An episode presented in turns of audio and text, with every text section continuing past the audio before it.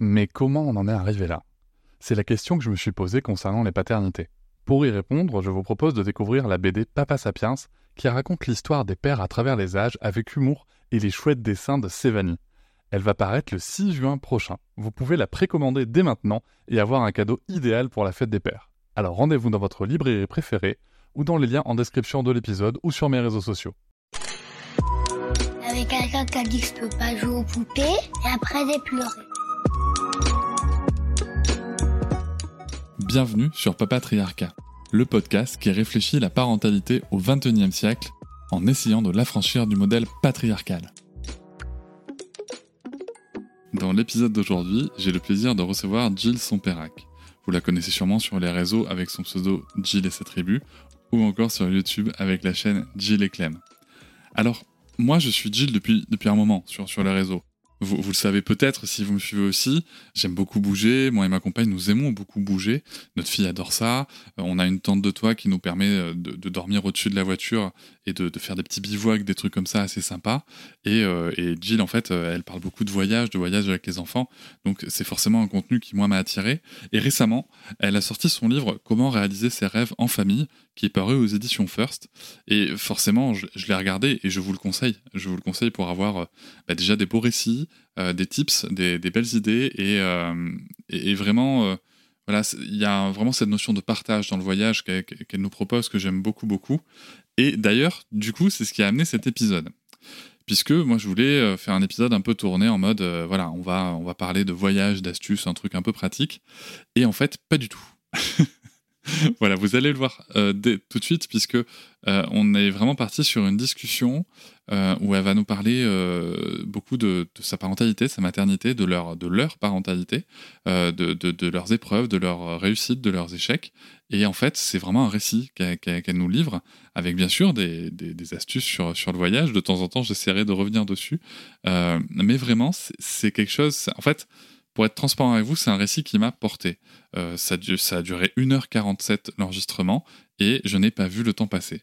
Donc j'ai décidé de, ne pas ou très peu le modifier euh, afin que vous puissiez vivre ce moment avec nous de la même façon que je l'ai vécu et j'espère qu'il qu sera aussi agréable pour vous que pour nous. Du coup, je vais laisser Jill se présenter tout de suite et je vous souhaite une très bonne écoute. Euh, donc, je suis Jill, j'ai 4 enfants, j'ai 31 ans. Et en 2017, avec mon mari Clément, on avait euh, notre magasin d'optique, on avait notre maison. Et puis, euh, on a décidé de tout vendre pour partir à l'aventure avec euh, nos enfants. Et voilà, l'aventure a commencé là. Ok, si je comprends bien, donc, ta première grossesse, votre premier enfant, c'est 2017 Non, à ce moment-là, j'avais deux enfants de 5 okay. et 3 ans.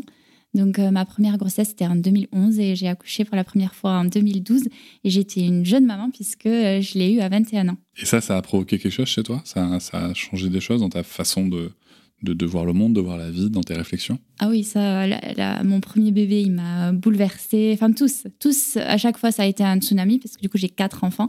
Mais oui, le premier, ça a été euh, très très très fort et, et vraiment un gros bouleversement. Et puis j'étais jeune aussi, donc vraiment pleine de, de questions la maternité, moi, ça m'a transformée. Et justement, qu'est-ce que ça t'a apporté du coup cette, alors, cette première maternité et puis ensuite au fil de l'eau, comment qu'est-ce que ça t'a apporté? Alors, je, je suis l'aînée d'une fratrie de quatre, moi aussi, et nous, on était certains qu'on voulait plusieurs enfants. Donc, quand on a eu notre premier, euh, je crois qu'on se disait que, que tout allait, allait bien, en fait, qu'on allait y arriver. Enfin, moi, j'étais tout de suite, même quand j'étais enceinte, déjà dans cette certitude que mon corps, il était fait pour ça, que j'allais le mettre au monde euh, très facilement. Enfin, je dis il, oui, si, je savais que c'était un garçon pour le premier. Euh, mais ça, voilà, j'étais certaine que euh, mon corps était fait pour le, le, faire grandir, le mettre au monde, le nourrir. Enfin, tout ça, ça pour moi, c'était une évidence. Et puis, en fait, il est arrivé. Déjà, l'accouchement, c'était, c'était quelque chose. Donc, je suis un peu tombée de haut parce que moi, je pensais vraiment avoir l'accouchement physio comme voilà, je...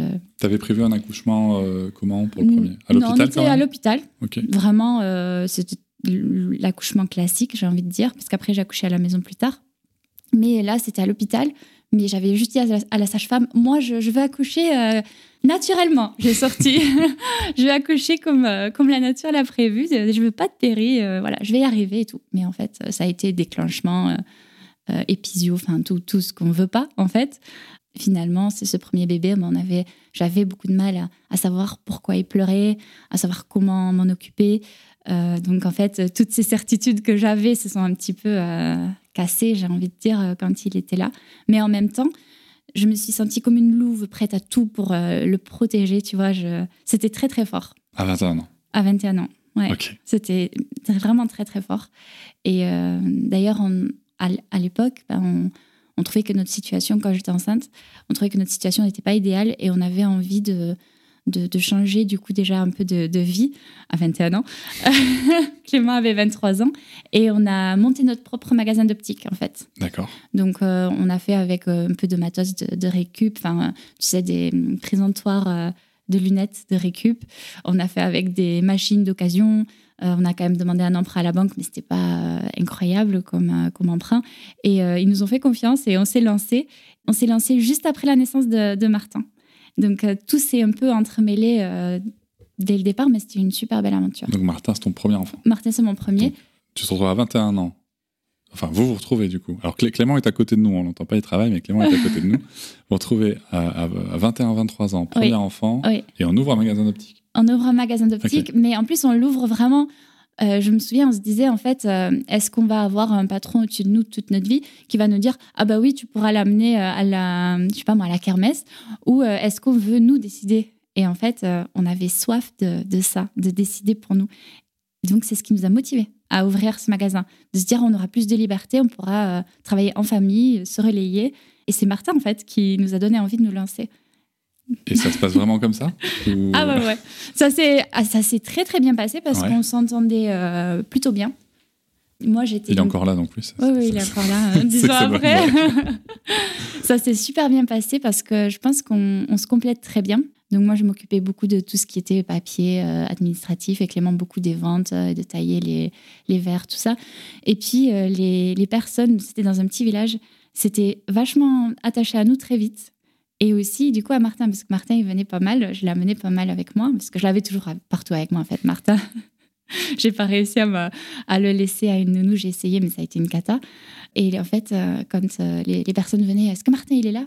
Et s'il n'était pas là, que je l'avais amené chez sa mamie ou autre, c'était oh non, bon, on repassera demain. Enfin, c'était vraiment le magasin familial. Et il vient de voir, le petit. Nous amener des, des, petits cadeaux pour le petit et tout. Enfin, c'était ouais, une très belle période de, de notre vie et on s'est prouvé en fait que oui, le magasin nous a permis de prouver qu'on pouvait tout, faire, tout faire, qu'on pouvait faire plein de choses, tu vois, et, et qu'il fallait s'en donner les moyens, parce que là, comme je te le raconte, ça a l'air simple.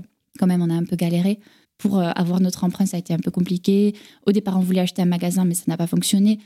Euh, du coup, on l'a créé, en fait. Mais c'est vrai que, voilà, on s'est dit, en fait, euh, tout est possible tant qu'on a envie, nous, et que c'est vraiment ce qu'on veut et qu'on est prêt à tout donner, c'est possible.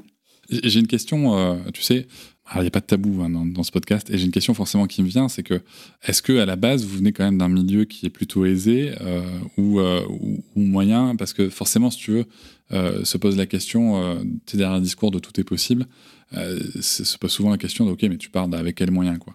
Eh ben nous, à 21-23 ans, on n'avait pas grand-chose, vraiment pas grand-chose du tout. Et je pense que c'est ce qui était facile, parce que tu sais, quand tu n'as rien à perdre, c'est plus facile. En gros, on a réussi à avoir un emprunt en mettant la rupture conventionnelle que Clément avait avec son travail, parce qu'il était en CDI au moment où on a voulu mhm. acheter. Et en gros, ça, plus un tout petit peu d'économie, mais vraiment de rien du tout, on a réussi à avoir un emprunt du coup. Mais l'emprunt qu'on a demandé, c'était pas un emprunt de, de, fou en fait, si tu veux. C'était quand même quelque chose de très petit et on a fait avec peu en récupérant beaucoup de choses. Donc si tu veux, on n'avait pas grand-chose à perdre et je pense que c'est ce qui a fait que ça a marché pour nous. Oui, c'est important, c'est important de le dire, tu vois, je pense. Parce que tu sais, souvent, les gens, des fois, ils fantasment que, que l'entrepreneuriat, que les gens qui ont des, grands projets sont des gens qui, à la base, ont déjà beaucoup d'argent, des facilités. Euh, tu vois, c'est pas le cas. Non, nous, là, vraiment, on partait de rien, mais. et, c'est important de le dire. Et donc, après, euh, vous, vous recommencez, donc, au niveau des enfants? Ouais. Hein Alors, Rose, elle est arrivée très vite parce que moi, je, je voilà, je voulais avoir au moins deux enfants, mais je savais que j'en aurais plus que deux, mais c'était le minimum. Et j'ai une très belle relation avec ma sœur, et on a deux ans d'écart. Donc pour moi, c'était un peu l'idéal que je m'étais fixé dans ma, dans ma tête, c'était une sœur ou un frère pour Martin, et qu'ils aient pas trop d'écart pour qu'ils puissent avoir les mêmes jeux. Et donc Rose est arrivée 23 euh, mois après, donc ils ont presque deux ans. Et là, par contre, euh, là, encore une fois, j'étais tellement sûre en fait que j'allais euh, arriver à la mettre au monde comme la nature l'avait prévu, comme je le disais, mais pas du tout. Enfin, si, je m'en suis pas trop mal sortie, mais le, le protocole de l'hôpital a voulu qu'à un moment donné, il me pose une péri alors que je la voulais pas. D'accord.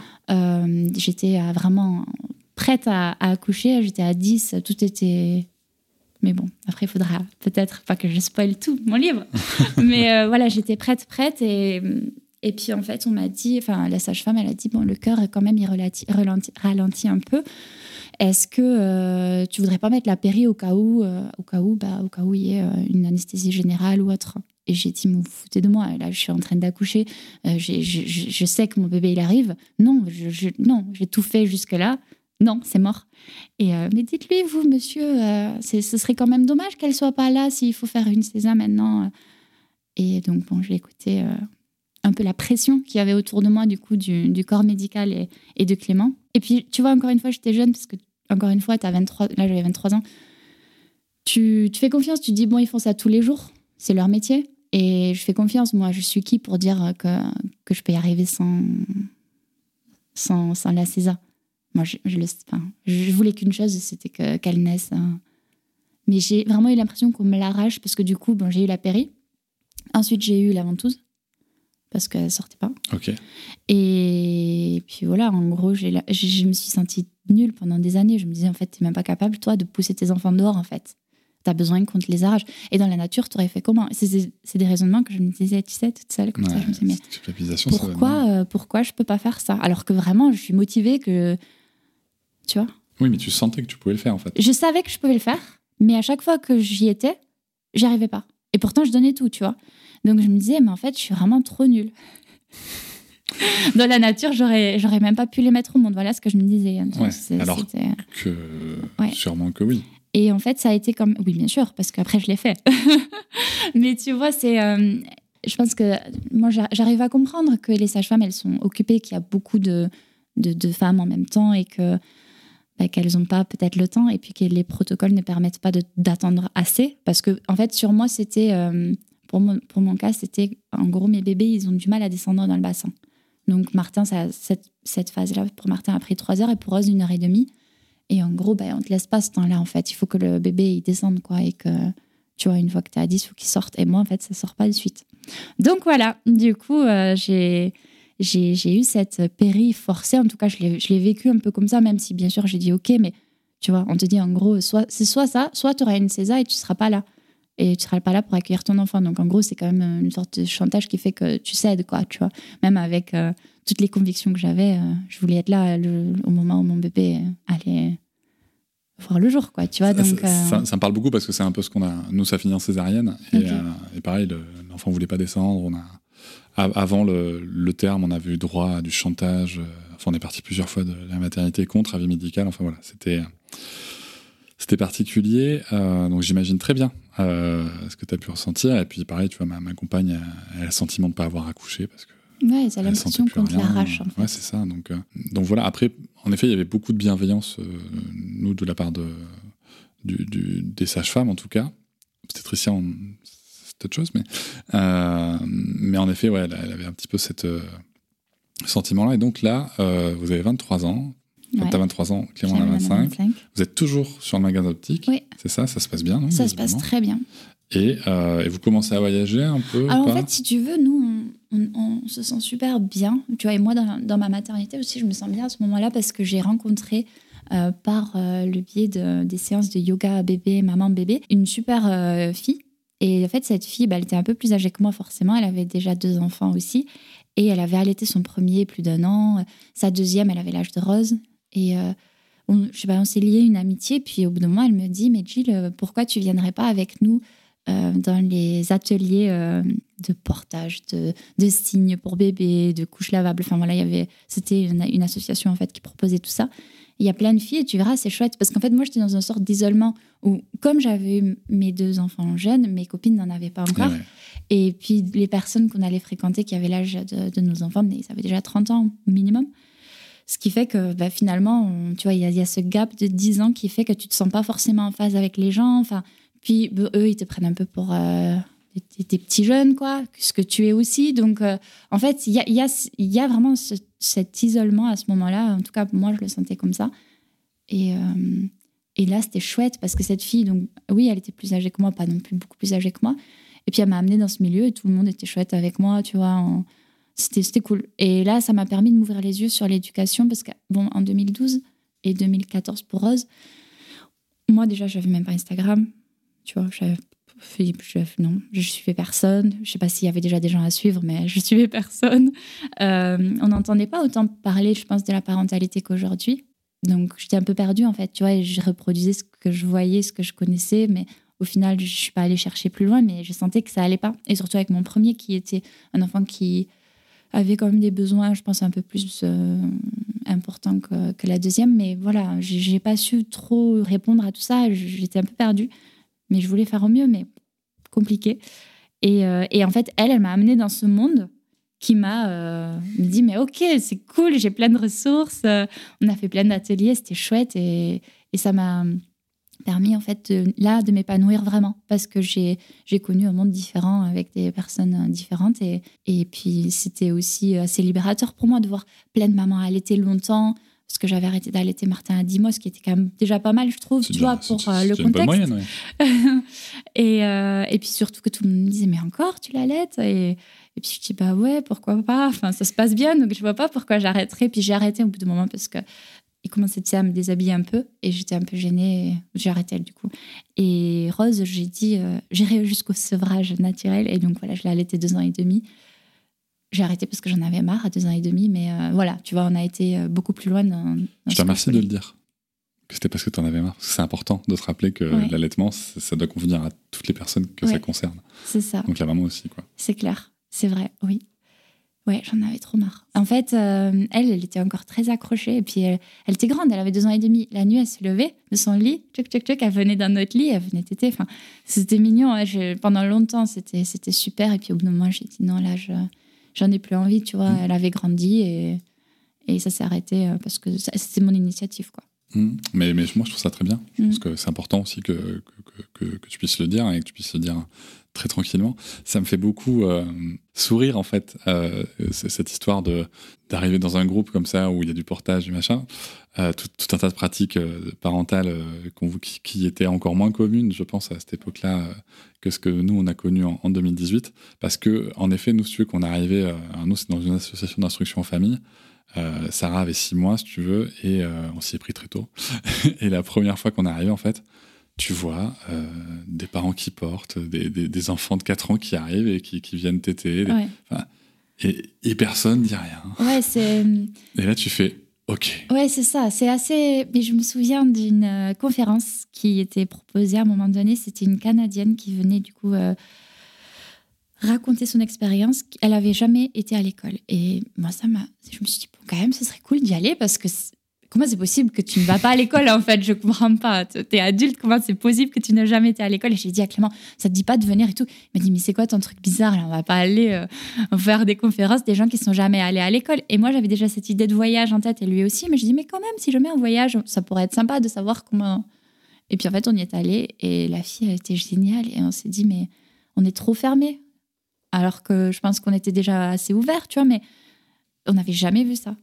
Et ce Ouais. groupe-là, c'était, oui, ça nous a ouvert sur pas mal de trucs. Ah, ça, ça- ça- ça ouvre en effet des perspectives.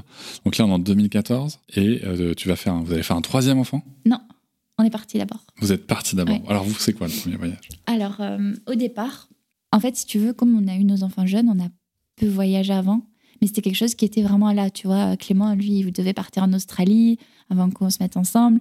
Euh, moi, j'ai été bercée par mon grand-père qui me racontait des, histoires de safari, de plein de voyages qu'il avait fait. C'était quelque chose qui nous donnait envie, tu vois. Et on était dans le sud de, de la France, dans notre petit village. On disait quand même, il y a encore tellement de choses à voir. Est-ce que vraiment on va s'enfermer euh, entre ces quatre murs jusqu'à. Parce que je sais pas qu'on parte à la retraite? Et on s'est dit non, tu vois, la vie, c'est pas ça. Donc, euh, on s'est dit, allez, on commence à, à gagner un peu notre vie et ça, ça marchait un peu et on a mis de côté pendant quelques mois. Et on s'est payé au mois de janvier euh, deux semaines, deux semaines en Martinique. Et on était trop contents. On était trop fiers, en fait, tu vois, de se dire, OK, on a notre magasin, on a nos deux enfants et on arrive à partir en Martinique. Euh, c'est génial. On était trop, trop fiers de nous. Donc, la Rose, elle avait sept mois. Martin, il avait deux ans et demi. Et on, on s'en va euh, en avion, du coup, en Martinique pour deux semaines. Et là, c'était deux semaines, mais trop, trop bien. On s'est régalé. Euh, Martin, il nageait avec des tortues. Ça, il mettait juste son petit masque. Il nageait, il adore l'eau depuis toujours. Euh, Rose. À deux ans et demi Ouais. Mais tu sais, avec le masque, en fait, il savait Ouais. pas nager, mais avec le masque et le tuba, ben, il respire et il flotte, en fait. Avec son papa, bien sûr, à côté. Donc, ouais, il s'éclatait. Et on voyait les tortues passer. Enfin, c'était extraordinaire, tu vois, comme euh, première vacances. Et on avait choisi la Martinique parce qu'on s'était dit, si jamais il arrive quoi que ce soit aux enfants, ben, on a la carte vitale, tu vois, on est en France. euh, c'est facile. Ouais. Et d'ailleurs, ça a été facile parce que les deux, ils ont, ils ont eu une otite et ça n'a pas du tout été compliqué, quoi. Voilà. Donc, euh, ça, c'était nos premières, euh, notre premier voyage. Et en fait, là, tu commences. Et nous, c'est le genre de truc qu'il faut. Enfin, nous, quand on commence et qu'on aime un truc, après, on s'arrête plus, en fait. Tu vois, on est un peu toujours dans le projet, toujours plus, quoi. Et du coup, on est parti euh, quelques, quelques mois après, six mois après. Pour l'été, on est parti aux États-Unis. Pareil, on regarde un film. Et euh, c'était euh, le film de Rock, tu sais, qui se Ouais. passe à Alcatraz. Et non, c'est- oui, c'est Alcatraz. Non, c'est pas Alcatraz. Si, Si, je c'est. Alcatraz. Je crois que c'est Alcatraz. Et je dis, ouais, ce serait trop cool, non, qu'on aille à San Francisco? Ouais, vas-y, on y va. Je dis, mais t'es sérieux? Ben ouais, je suis sérieux. Et en fait, euh, du coup, voilà, on s'est dit, ok, on part à San Francisco cet été. On a mis de côté, on a, on a vendu plein de trucs et tout, tu vois, pour euh, arriver à, à tout financer. On avait même euh, loué notre maison plus tard pour aller au Canada. On avait loué notre maison, on, est, on avait réussi à acheter une maison. On l'avait louée pour payer nos billets d'avion. Enfin, en fait, on s'est toujours débrouillé. Et on a cette image qu'il faut être riche, tu vois, pour faire des voyages. Mais au final, on faisait beaucoup de sacrifices. On n'allait jamais au resto. euh, on, on faisait pas du tout la fête. Il y avait plein de, dépenses qu'on se refusait de faire. On achetait beaucoup d'occasions. Et dès qu'on pouvait, hop, on vendait, on mettait des, des, sous de côté. Et c'est comme ça qu'on se payait nos voyages. Et, et c'était, on était tellement fiers. Et donc, l'Ouest américain, là, ça a été le rêve, le rêve euh, américain comme tu peux l'imaginer. On a loué un camping-car, on a fait trois semaines à travers les parcs nationaux et on s'est éclaté. Puis en fait, tu vois, tu, voyages avec tes enfants et tu te rends compte ben, que la vie, c'est ça, tu vois, c'est, être avec eux, passer du temps de qualité ensemble. Et c'est pas courir à droite à gauche, être à- toujours à 100 à l'heure dans ta vie, puis même pas avoir le temps de, de se parler le soir, tu vois. C'est, voilà, en gros, nous, on s'est dit, mais la vie, pour nous, c'est, ça. Et au moins, sur une, une durée plus longue que trois semaines, il faudrait qu'on arrive à passer du temps avec nos enfants. Ça a commencé à germer, là, tu vois. On s'est dit, bon. euh, Puis tu vois d'autres personnes le faire aussi. Tu C'est vois. ça. Et là, tu te dis, en fait, c'est possible, parce qu'il y en a qui le font. Il faut juste euh, voir comment on peut s'organiser. Mais au final, si vraiment on veut, on doit pouvoir y arriver. Donc, ouais, ça a commencé à germer, là. L'idée, c'est en effet, c'est de pouvoir le faire. C'est plutôt de se demander comment on va le faire que si on va le faire. Ouais. Et euh, il y a une phrase dans ton livre que j'aime beaucoup, euh, puisque là, là, tu parlais un petit peu de, de moyens financiers et tout. Euh, alors, je vais la citer de mémoire c'est l'argent reviendra et le temps, non. C'est quelque chose comme ça. C'est- très beau comme phrase. C'est très beau comme phrase. J'aime beaucoup ce que, ce que tu expliques aussi du fait que ben, euh, les gens voient les voyages, mais ils voient pas le quotidien aussi, tu vois, euh, de, euh, ben, de, peut-être en effet de pas aller au resto, de pas de pas acheter des choses neuves, de pas. Il y a plein de choses comme ça qui permettent de mettre des sous de côté quand on a un objectif. Moi, je vais faire un petit parallèle, tu vois, par rapport aux modes de vie qui sont un petit peu différents. Moi, souvent, les gens me demandent, mais Cédric, vous, enfin, vous prenez pas beaucoup de vacances avec avec Alors déjà, si on en prend comme tout le monde, mais en fait, on n'en ressent pas spécialement le besoin parce que tu sais, nous, on a un rythme de vie avec, euh, avec notre fille qui fait que ben, c'est cool en fait. Tu vois, on est. Tu vois, m- même en travaillant, en fait, on aime ce qu'on fait aussi. Euh, c'est très cool. Et c'est vrai que tout ça, c'est des choses. À partir du moment où j'ai l'impression où tu sors du, du schéma de tu travailles, tu consommes quand t'es- comme tu es censé consommer et tu vas en vacances que quand on te l'a dit, euh, ça, ça devient un truc inatteignable pour la plupart des gens. Ouais, je suis d'accord avec toi. De toute façon, dès que tu sors un peu de, de ce qu'on a l'habitude de voir, tu, tu vas avoir des questionnements et je trouve ça lourd en fait. Mm. J'ai du mal avec ça, vraiment. Et je pense que plus aussi parce que je suis sur Instagram, donc forcément, je, je reçois ça assez, assez souvent, pour pas dire tous les jours. Petit Et- message. et c'est lourd parce qu'en fait, euh, je crois que moi, je me suis un peu blindée de ça à force. Mais en gros, c'est c'est ta vie, tu vois. Fais ce que toi, tu as envie. Tu as envie de prendre des vacances, prends-les. T'as pas envie de les prendre, les prends pas, tu vois. T'as envie d'aller au resto, ben va au resto. Mais pourquoi toujours regarder ce que fait le voisin et ensuite euh, dire mais c'est pas bien ce qu'il fait là, il part même pas en vacances avec sa famille, mais tu vois. Enfin, moi ça, j'ai vraiment beaucoup, beaucoup, de plus en plus de mal en fait avec ça. Oui, c'est vrai. C'est vrai qu'il y, a- cette espèce de comparaison, sur- surtout, enfin, surtout venant de, de- de personnes qui, qui, ont, qui, qui mettent beaucoup d'énergie à être conformes. À la norme, tu vois. Euh, donc dès que, dès que tu fais différemment, en fait, euh, tu, tu, mets face, tu mets aussi les gens face au fait que bah, qu'ils ont baissé les bras, peut-être aussi, tu vois, par rapport à leurs aspirations et que pour se conformer à ce qu'on la société ou ce que d'autres personnes peuvent attendre d'eux. Pour se rassurer, en fait. Exactement. Donc euh, il y a vraiment ce schéma-là. Et donc vous allez aux États-Unis et puis ça continue, c'est pas fini. Ah oui, non, ça, c'est pas fini. Mais j'ai envie de te raconter une anecdote. Parce que, hum, pareil, on dit, on dit souvent, mais pour toi, ça a l'air facile. Non, mais je, peux vous dire qu'on en a, mais on a, on a galéré. Rose, donc avec Rose, on part, elle a 13 mois aux États-Unis. Et donc, il te faut faire un vol de 13 heures, tu vois, pour atterrir à San Francisco. C'est quand même pas rien. Et Martin, lui, nickel. Il avait 3 ans, trop bien. Elle, un enfer. Mais vraiment, c'était 13 heures où elle voulait marcher et elle voulait que ça. Elle avait 13 mois et elle marchait pas encore, donc en gros, je la tenais. Et elle voulait que moi. Elle n'a pas voulu son père pendant 13 heures. Elle n'a pas voulu dormir. Elle ne voulait pas téter, elle voulait rien, elle voulait juste marcher. Et j'étais mais éclatée, même elle, tu vois. Puis elle était, je pense qu'elle était dans un truc où je sais, sais même pas, même elle, elle devait en avoir marre. Tu je j'ai toujours pas compris pourquoi elle voulait marcher comme ça. J'essayais de la, tu sais, j'avais mon porte-bébé, j'essayais de la bercer comme ça entre les, les rangs de... Mais c'était un enfer. 13 heures comme ça.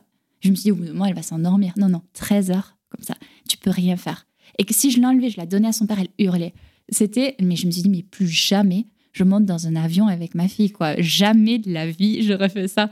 Tu vois, donc c'est aussi pour dire que non, oui, c'est, ça peut être dur. Et pourquoi je m'inflige ça? Je me dis, mais pourquoi tu fais ça? C'est t'étais pas obligé de faire ça en fait. Tu pouvais être tranquille chez toi en fait. T'étais vraiment pas obligé de monter dans cet avion. Et euh, je me souviendrai toujours l'américaine qui à la fin du vol m'a félicité. Et cette bienveillance de la part de, tu vois, d'une femme étrangère, ça m'a beaucoup touchée parce que je m'en souviens encore. Elle m'a dit mais bravo, c'est génial, vous avez été au top. Euh. Et puis même la petite, elle a été au top. Ça devait pas être facile pour elle. Et puis c'est vrai, tu vois, tu te dis, elle, tu peux pas lui dire, bon ben en fait là on peut pas sortir, on est au-dessus d'un océan, on peut pas sortir même si tu en as très envie. Donc euh, voilà, c'est ça fait partie du jeu. Et au final, le voyage derrière, je pense que c'est un voyage, oui, qui ouais, il nous, il nous, a tous marqué à vie. Et dans la balance, je le refais 100 fois, tu vois. Je, le voyage, il valait 100 fois ce vol. Ça, me rappelle, euh, nous aussi on est allé aux États-Unis quand Sarah avait 16 euh, mois. Ok.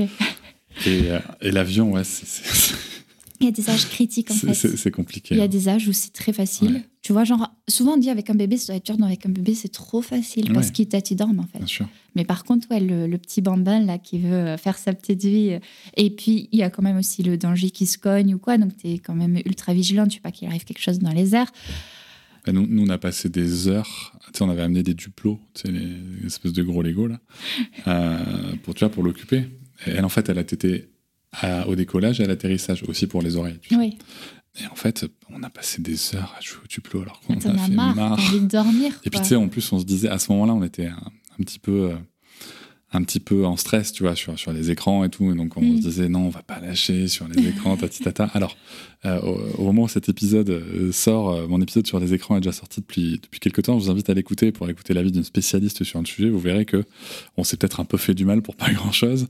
mais ouais, c'est vrai que ce, ce moment en avion, c'est je peux comprendre parce que nous aussi à l'époque on était anti anti écran à fond. Et d'ailleurs chez nous il y a toujours la mes enfants sont grands là Martin et Rose ils ont 10 et 8 ans.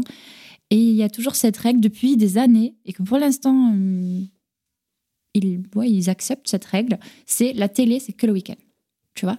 Donc en fait on l'allume pas du tout la semaine et euh, ça leur va très bien. Mais on les prive pas à 100% parce que moi j'ai peur qu'en privant, après derrière, tu vois, tu es ce, ce truc un peu rebelle de la part des enfants qui vont après en abuser. Tu vois, donc je me dis, on va quand même pas les priver à 100%. Mais en tout cas, la semaine, c'est la musique, la semaine, c'est les devoirs, c'est l'école, c'est. Voilà, c'est. Et puis le week-end, euh, bah, allez, télé. C'est que de toute façon, en fait, euh, ce qui, est expliqué dans l'épisode euh, concerné, c'est que ça reste quelque chose d'exceptionnel, en fait. Et que du coup, l'enfant sait aussi le gérer. Donc, alors, après ce voyage aux États-Unis, c'est quoi la suite? En fait, on en a refait d'autres. Tu vois, on est parti en Thaïlande. Là aussi, on s'est éclaté en sac à dos. Toujours avec deux enfants Ouais, toujours avec Martin. En Thaïlande, en sac à dos avec deux gosses Ouais, mais c'était facile. Hein. En fait, c'est méga facile parce que là-bas, tu as les tuk-tuk qui t'amènent à droite à gauche. Euh. en fait, tout est facile. Tout est possible. En Thaïlande, tu dis je vais aller de A à B, ils t'amènent. Enfin, bon, parfois, c'est c'est euh, pas très fiable comme info. Tu vois, une fois, on a pris un bateau qui devait mettre 6 euh, heures pour arriver, il a mis 12 heures. Et on a même changé en pleine mer. On a dû changer de bateau. On n'a rien compris. On s'est dit, mais est-ce que là, tout se passe bien. Et en fait, oui, tu vois, on a fini par arriver. Donc, en Thaïlande, tout est possible, mais il ne faut pas être trop, euh, tu vois, euh, sur, à cheval sur euh, les horaires ou, ou pas trop stressé, quoi. Mais en fait, après, tu finis toujours par arriver. Mais à ce moment-là, Martin, à quel âge? Là, il devait avoir 4, 4 ans, ouais. 4 ans. Mais on est à un moment où l'instruction n'est pas encore obligatoire. Oui, mais en fait, nous, là, on, on- il était à l'école, D'accord Martin. Il est, il est rentré à l'école euh, en petite section à 3 ans. Et en fait, ça a été aussi. Il, ça, ça fait partie de notre déclic. Tu vois, je dis souvent, on n'a pas vraiment eu de déclic, mais en fait, on a eu plein de petites choses qui ont fait qu'on a eu ce déclic, tu vois. Et donc, l'école de Martin, ça a été pour nous très compliqué. Parce qu'on avait pris cette indépendance, tu vois. On avait décidé qu'on voulait être euh, très autonome, qu'on voulait nous décider un peu de, de notre planning, entre guillemets, parce que le magasin était quand même ouvert de 9h à 19h, tu vois. Mais, tu vois, on voulait être un peu libre. Et là, en fait, euh, il y a eu cette euh, première rentrée de Martin. Et nous, après, on s'est dit, bon, bah, on, on, on le fait rentrer le 1er septembre comme tous les enfants, mais le 9, on s'en va aux États-Unis. Tu vois, ce voyage, ce voyage que je viens de te raconter. Et on se souviendra toujours de la maîtresse, on l'avait appelée, on avait dit, est-ce qu'on pourra venir faire un entretien? Et la maîtresse, elle nous avait dit Ah, bah oui, bien sûr, et tout, c'était au mois de juin. Et on lui avait dit Bah en fait, nous, euh, ce qu'on va faire, c'est qu'on va partir le 9 septembre aux États-Unis pendant trois semaines. Et elle nous a regardé, elle nous a dit Mais vous êtes sérieux? Vous allez, vous allez nous laisser votre petit pendant une semaine à l'école, ensuite vous allez partir trois semaines, et il va revenir, il va refaire une rentrée. Et on l'a regardé, on a dit Mais ouais, pourquoi pas? C'est quoi le problème? C'est la maternelle, enfin, la petite section. euh.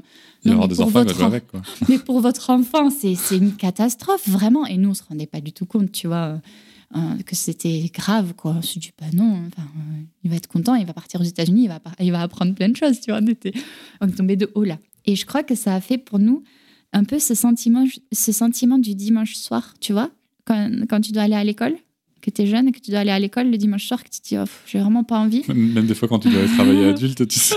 ouais, ben voilà, ça nous a fait ça. Et là, on s'est dit, mince, en fait, on retourne, c'est comme si nous, on retournait à l'école.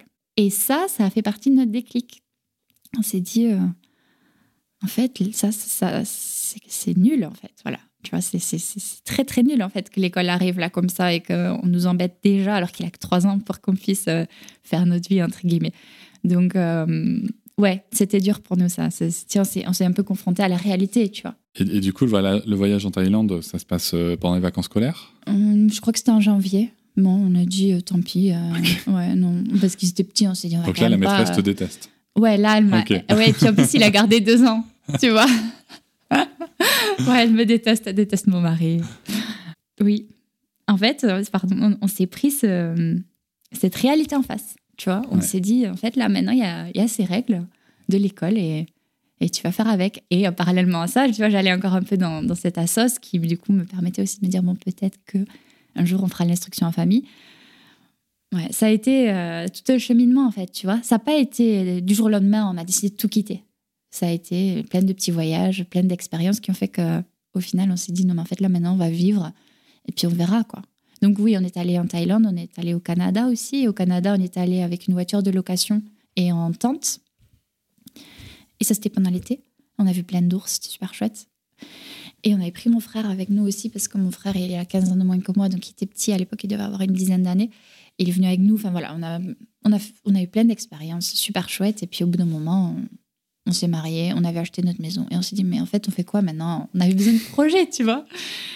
Et euh, au final, euh, on s'est dit, vas-y, on, on y va, on, on plaque tout et on, on part, quoi. On, vend le magasin. Clément, il me disait, je ne me vois pas finir euh, ma carrière là, quoi. On s'en va. On a mis le magasin à, à vendre, tu vois. On s'est dit, on fait une annonce, on verra bien. La maison, pareil.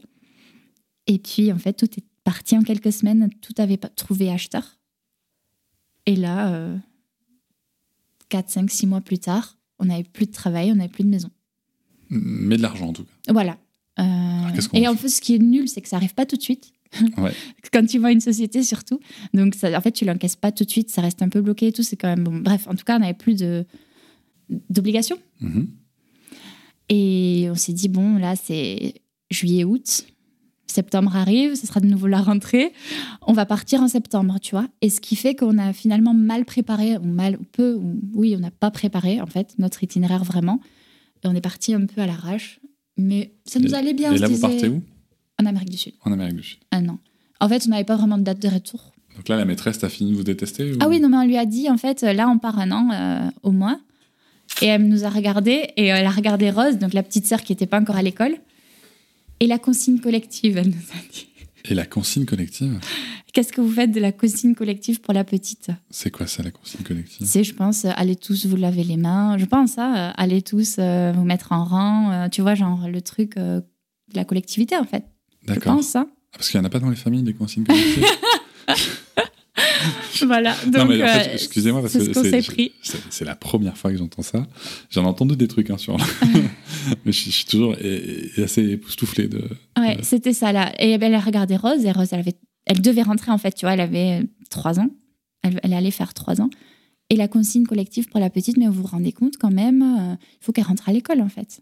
Mhm. Parce qu'elle a, euh, voilà, elle a l'âge d'aller à l'école. On lui a dit, bah, elle ira un peu plus tard, c'est pas très grave. Et là, en fait, si tu veux, le- l'école était toujours. euh, Enfin, l'instruction famille était toujours possible, juste sur simple dérogation. Ah oui, là, t'es à quelle année là? 2017. 2017, t'as même pas, t'es même pas obligé d'instruire à 3 ans à ce moment-là. Ça- Voilà, ça s'est c'est arrivé ça. qu'en C'était 2018. ça. que jusqu'à six- Ouais. oui, c'était 6 ans. Ouais. Donc euh, facile, facile. Euh, Martin, il avait 5 ans et Rose 3 ans quand on est parti. Mais moi, je me suis mis une pression par contre pour, pour l'école. Parce que tu sais, quand tu prends euh, une décision un peu alternative et que tu sais que tu, tu sors un peu du, du système, enfin en tout cas moi, ça me donne envie de surcompenser. Parce que je sûr. veux pas que euh, ce soit ensuite perçu ou qu'on puisse dire, ben, en fait, tu l'as mal fait. Tu vois, ton fils aujourd'hui, c'est pas lire ou tu vois, il a des problèmes ou j'en sais rien, tu vois. Donc moi, j'ai surcompensé. Je me suis mis une pression de fond pour rien. Vraiment pour rien. Et oui, mais c'est ça le truc, c'est qu'en fait, à partir du moment où tu fais des choix alternatifs comme ça, en effet, euh, t'as as presque tendance à dire, mais tu sais quoi, on va même faire mieux. Ouais, c'est ça. c'est On ça. est tellement sur nous qu'on va faire mieux. Alors qu'en fait, non, on s'en fout. Et puis de toute façon, ce sont les- c'est même pas nous qui faisons, ce sont les enfants. Donc euh, Mais oui, oui, ça non, sert à mais- rien de se mettre la pression. Exactement. Ah, mais, mais ça après, faut, enfin, faut le voir, je pense, pour le croire, tu vois. Aussi, faut, Je pense qu'il faut le vivre, oui. voilà, tu vois, c'est c'est c'est c'est vraiment quelque chose d'important. Alors les, les petits bruits d'enfants que vous entendez dans le fond, c'est euh, c'est Raphaël Oui. qui euh, qui s'est réveillé de la sieste. Donc euh, soyez pas étonnés qu'il y ait maintenant des, des petits bruits d'enfants. Moi j'aime bien sur mon podcast qu'il y ait des bruits d'enfants. Ça fait vivre un peu. hein Exactement. Euh, et donc là vous partez pendant un an oui, avec deux enfants oui. Et deux chiens. Parce qu'on a. deux chiens. Tu sais, les deux chiens qui, qui t'ont aboyé quand t'es arrivé Ok, donc il y y, a deux- il y a deux euh, plus très jeunes Golden Retriever Oui. euh, de- à, à à l'entrée dans le jardin, donc avec ces deux chiens. Oui, parce qu'en fait, on partait pour une durée indéterminée et on s'est dit, on peut pas les laisser euh, deux ans, tu vois. On, peut-être, on s'est dit peut-être qu'on partira deux ans et on veut pas les laisser, euh, tu vois, euh, aussi longtemps sans nous. Et donc, on a en fait, on a adapté tout notre voyage autour d'eux. On s'est dit, dans ce cas-là, on va pas prendre l'avion tout le temps. En plus, on s'était dit que c'était quand même mieux de ne pas trop prendre l'avion tout le temps. Donc, on va trouver un véhicule. Donc, on a acheté un 4x4 et on pourra en fait euh, transporter nos chiens facilement et chacun aura son endroit pour rouler, dormir, tout ça quoi. Donc euh, on a acheté un 4x4 un peu à... On savait pas quel véhicule choisir parce qu'on n'avait jamais eu de véhicule, sauf quand on avait loué un camping-car aux États-Unis. Mais tu sais, l'Amérique du Sud, c'est assez route, il y a quand même pas mal de, tu vois, de, chemins pas trop goudronnés, il y a beaucoup de nature à voir. Et nous, on voulait justement s'éloigner de- de- des sentiers battus, tout ça. On voulait sortir de, on voulait voir la nature et on voulait faire du 4x4. Mais on n'avait pas les moyens d'acheter un gros 4x4, tu sais, camion 4x4 de fou. Euh, donc on s'est dit, bon, on achète un 4x4 avec une cellule. Et euh, la cellule, c'est un peu comme, tu sais, l'arrière d'un camping-car où tu as le lit, tout ça. Et donc on a acheté ça, mais on n'y on n'y connaissait pas grand-chose. Et euh, en fait... deux, deux adultes, deux enfants, deux chiens. Ouais. Ouais, ouais. Et, et la cellule, donc, tu vois, sur le 4x4, donc on l'a acheté. Et là, on est parti un peu avec. Et en fait, on s'est rendu compte qu'il n'était pas si tout-terrain que ça, parce que c'est- c'était un véhicule d'occasion hein, qu'on a acheté sur le Bon Coin. Il n'était pas si tout-terrain que ça, parce que quand on voulait prendre un peu des, des, des chemins de 4x4 euh, dans l'arrière-pays, et ben, ça patinait. Donc Ouais. là, on est dégoûté, en fait. Tu vois, c'était vraiment la douche froide de te dire, en fait, on est, on est trop lourd. Euh, ça sert à rien, du coup, ce véhicule. On était trop deg. Et, et alors Clément, il a revendu la cellule sur le bon coin et quelqu'un est venu la chercher très vite. Et on a dit, on va aménager quelque chose euh, sur mesure, hein, entre guillemets, pour la famille. Donc on a mis une grande tente de toit familiale sur le toit. On a, Excellent choix. on a fait mettre euh, sur l'arrière de la benne euh, un hardtop. Donc c'est, tu sais, comme, euh, comme si on fermait en fait une benne. Ouais. Et c'est un ferronnier du village qui nous avait fait ça. Et sur le côté, on avait une cuisine, mais accessible de l'extérieur. Et de l'autre côté, c'était un placard. Et pareil, tu vois, accessible de l'extérieur. Dedans, on pouvait mettre les chiens. On avait aussi un très grand tiroir qui faisait toute la benne, dans lequel on avait encore beaucoup, beaucoup de bazar. On avait pris beaucoup trop de choses. Et on est parti comme ça, mais tellement routes en fait, tu vois. Et puis on n'a pas eu trop le temps de se tester. On n'a pas eu trop le temps de voir l'itinéraire. Donc ce qui fait qu'on a eu quand même pas mal d'imprévus. Euh, on s'est un peu mal préparé, mais en fait, tu peux pas tout faire. Et pareil, tu vois, il faut le vivre pour se rendre compte qu'en fait, bah oui, euh, les saisons, le climat, euh, le froid des Andes, tout ça, c'est c'est réel, quoi, tu vois. Et voilà. Mais bon, il a fallu passer par là. En t-shirt et en tongs dans la neige, dans les Andes. Ouais, c'est un peu ça. c'est un peu ça. c'est parfait. Voilà. Donc, en fait, on n'avait pas d'espace intérieur, sauf pour dormir sur le 4x4. Donc c'était peut-être un choix un peu trop route pour l'Amérique du Sud, tu vois. Ouais, j'avoue Donc quand il fait beau en Colombie, c'est génial. Mais quand tu es au Pérou à 4000, c'est un peu moins drôle. Donc euh, en fait, tu t'adaptes toujours. Donc on, trouvait des auberges, tu vois, où on allait dormir euh, chez l'habitant ou dans des petites auberges de jeunesse, tu vois, des trucs comme ça. Euh, des auberges de jeunesse, mais c'est plus, tu vois, pour les voyageurs, c'est pas vraiment pour les jeunes qui viennent mmh. faire la fête ou quoi, tu vois. C'est juste que c'est pas un vrai hôtel, quoi pour ça que j'ai fait. Oui, ça fait un peu comme les guest house au, ouais, Japon. Ça. Ouais, c'est les guest house. C'est ça, le mot. C'est un, peu, un peu le principe. Euh, ok, et ça, ça dure un an. Mm, ouais. Et ça, ça dure un an. Alors, j'ai une question, euh, bien entendu, si tu te sens de répondre, je, vais regarder Clément en même temps pendant que je la pose, mais j'ai une question du coup, parce qu'on est tous parents, on est aussi tous des couples. pendant un an, avec un, un, un 4x4, deux enfants et deux chiens, la vie de couple, comment ça se passe? Bah écoute, euh, enfin, nous on était heureux des astuces en fait. C'est parce que je suis preneur surtout. nous on était très heureux de, de pouvoir faire ce voyage. Euh, donc tu étais quand même dans un bon mood, mais parfois tu es très stressé. Ouais. Euh, tu es très stressé dès qu'un enfant est malade, enfin en tout cas au début, tu vois. Après tu relativises et en fait ça va. Ou quand tu as une panne, ou quand ton véhicule n'arrive pas, parce que le premier mois en fait le véhicule il est arrivé qu'au bout d'un mois. En fait, tu sais qu'il traverse la, la mer avec un gros, euh, dans un Roro, c'est un, gros bateau énorme qui transporte des containers, mais il transporte aussi des véhicules. On, a eu un mois comme ça, et là, franchement, tu t'es dégoûté parce que, oui, quand quand t'as pas ton véhicule, le voyage, il te coûte encore beaucoup, beaucoup plus cher parce qu'il faut que tu te loges, il faut que tu loues un véhicule. Bah Donc, tout ce stress, en fait, bah, c'est du stress, hein, parce qu'en fait, voyager, c'est, c'est vraiment pas des vacances. Et on a toujours euh, tendance à penser que c'est la belle vie, mais. C'est du quotidien, mais ailleurs. C'est ça, c'est exactement ça, c'est la vraie vie en fait. Donc avec ses hauts et ses bas. Et là, quand ton véhicule n'arrive pas et que c'est ta maison et que tu dépenses quatre fois plus que ce que tu es censé dépenser, le premier mois, tu te dis, bon, le voyage, il va se raccourcir très vite en fait. On va vite rentrer si ça continue comme ça. heureusement qu'il finit par arriver.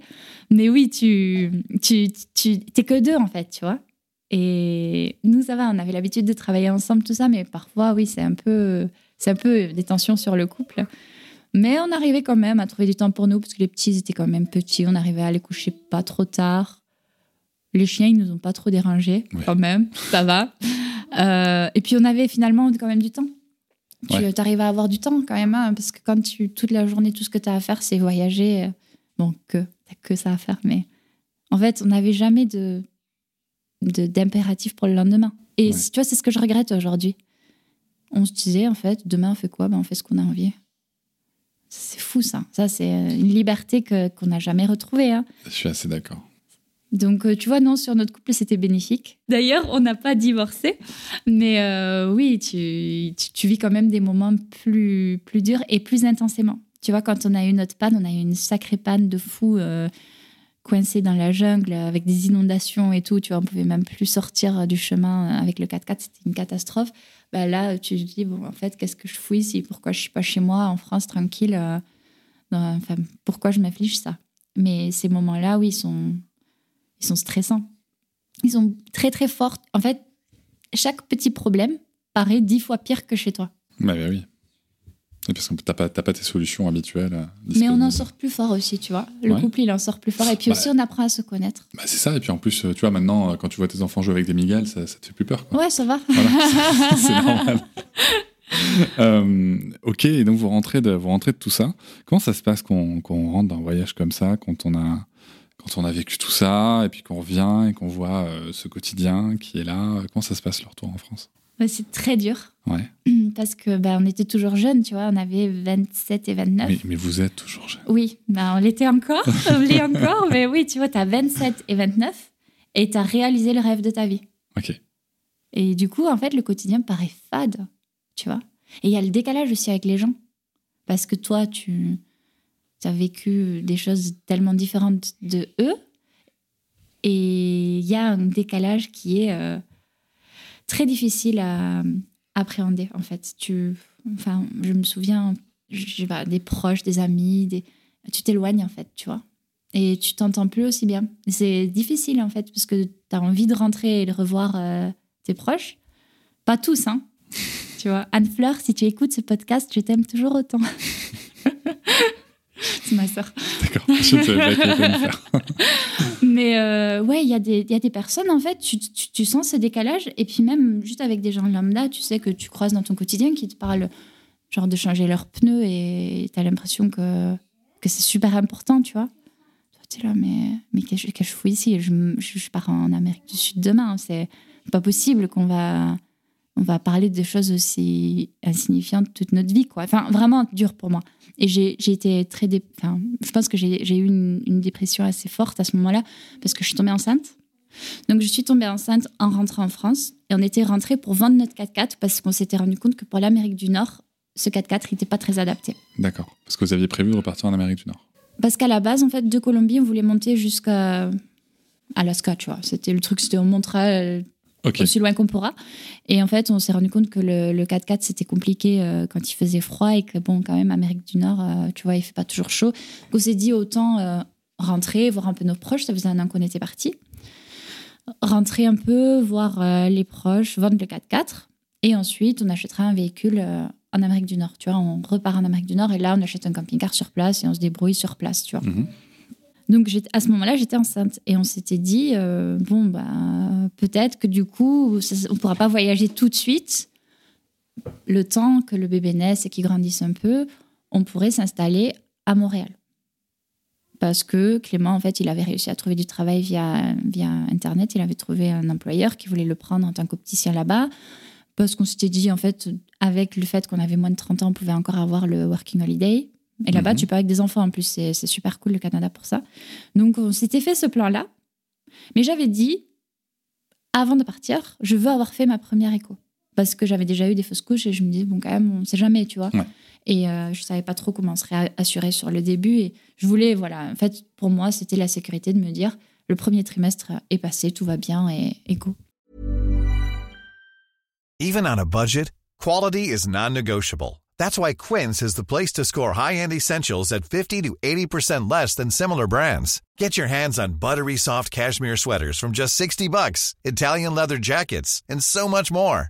And the best part about Quince, they exclusively partner with factories committed to safe, ethical, and responsible manufacturing. Elevate your style without the elevated price tag with Quince. Go to quince.com slash upgrade for free shipping and 365-day returns.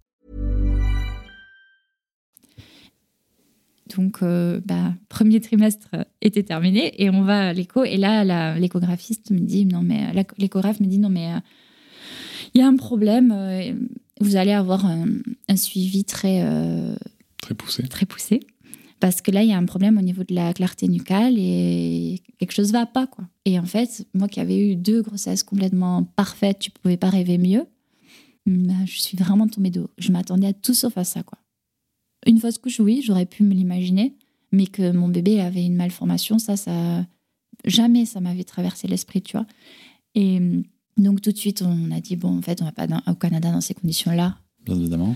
Donc tout ça, ça s'est envolé. Et là, il faut te réinventer une vie un peu vite parce que du coup, on était déjà au mois d'octobre et les petits, ils avaient raté leur rentrée. On n'avait pas trop la vocation de faire l'instruction en famille euh, après à la maison.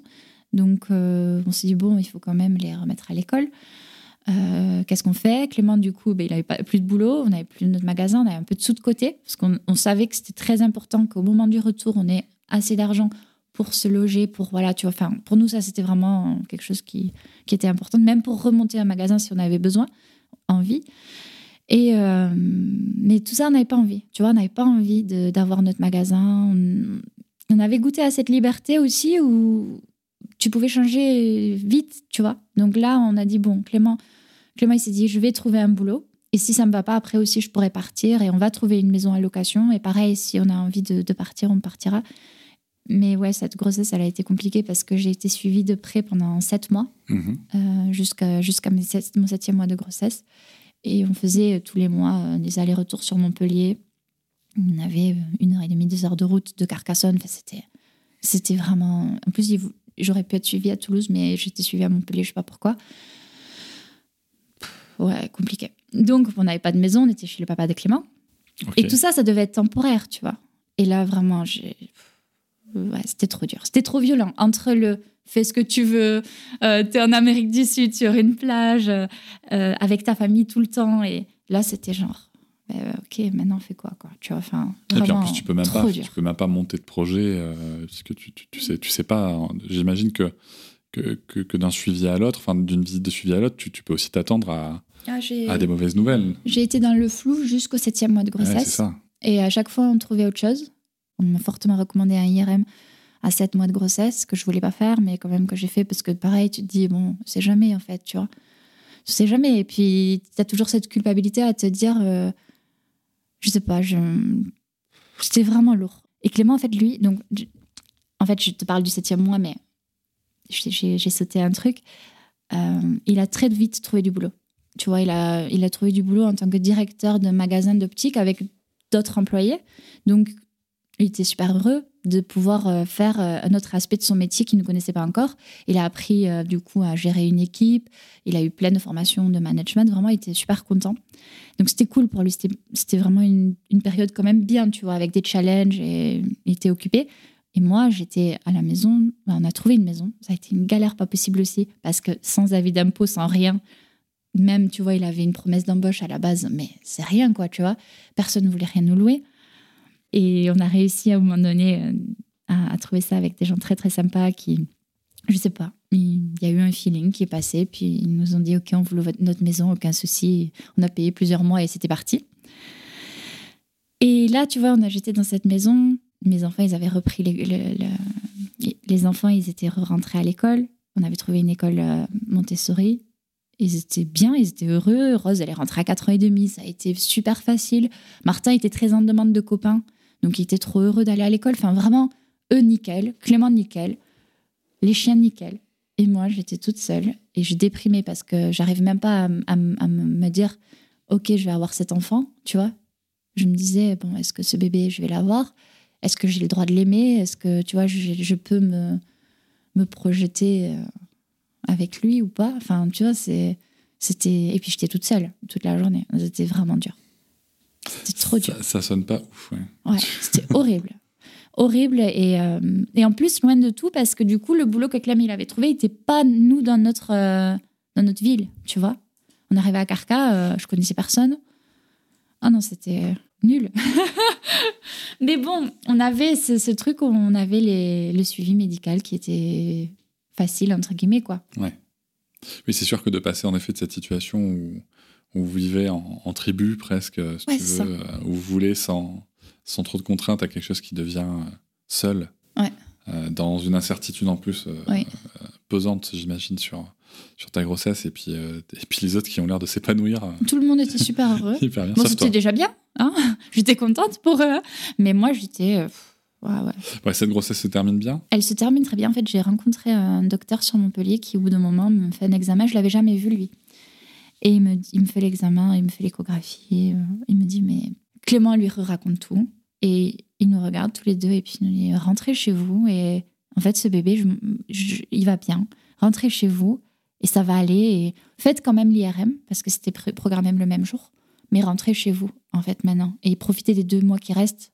Et en fait, l'IRM, euh, je l'ai quand même fait et les docteurs, ils m'ont quand même rappelé. C'était d'autres docteurs qui m'ont dit que les, images n'étaient pas exploitables et qu'on ne pouvait pas être sûr. Et, enfin bref, ça, ça a été super flou. Mais euh, nous, on s'est dit, tant pis, on se raccroche à ce qu'il nous a dit, celui-là. Mais de toute façon, j'étais à 7 mois de grossesse, donc on allait accueillir quoi, le bébé. On ne savait pas si c'était un garçon ou une fille. Et puis là, j'ai quand même vécu deux, j'ai vécu ces deux mois assez, vraiment très bien.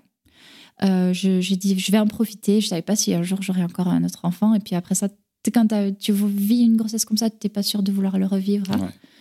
Euh, donc euh, je dis bon, il me reste deux mois, allez, je vais en profiter. Et euh, j'étais, on avait acheté un camping-car, on avait revendu le 4x4 en rentrant et j'avais quand même réussi à convaincre Clem qu'il nous fallait quelque chose pour partir en week-end parce que pareil, avec un seul salaire, on avait beaucoup de mal finalement à, à faire des choses En fait, franchement, on, galérait. On galérait vraiment parce qu'on n'arrivait même pas à payer finalement nos, charges fixes. On puisait dans nos économies pour payer nos charges fixes. Notre, nos enfants étaient dans une école qui était quand même assez onéreuse en plus. Donc, euh, tu vis à crédit, quoi. Ouais, sur nos propres. Sur, tes économies, tu vis à crédit. Ouais, sur nos propres économies, ouais. On, puisait dedans, c'était. Et puis je dis, en fait, si on achetait un camping-car, on pourrait quand même partir un peu en week-end et tout. Donc on achetait notre camping-car et on s'éclatait avec. Euh, et, et, je l'ai prise beaucoup seule pendant cette période-là parce que Clément, en fait, il travaillait beaucoup, il travaillait tard, il travaillait le samedi. Et je partais avec les deux grands, on partait en Espagne, on partait à Strasbourg chez ma sœur, on faisait plein de choses tous les trois. Et plus tard avec Raphaël. Et je pense que ouais, ces deux derniers mois-là, je les ai vécus euh, vraiment à fond. J'étais trop, j'étais trop bien à la fin, tu vois. Je me suis dit, bon, allez, on va vers autre chose.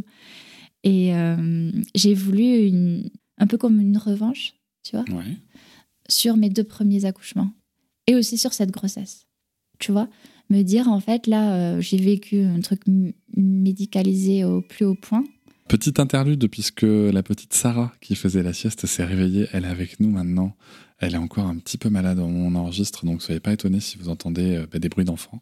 Moi, ça me dérange pas du tout, en tout cas, dans mon podcast, et je vais laisser euh, Jill reprendre la suite de son récit où elle nous parlait de la revanche euh, qu'elle voulait prendre sur euh, ses deux premiers accouchements et sur cette grossesse qu'elle avait euh, pas si bien vécue que ça. Ouais, qui était très médicalisée.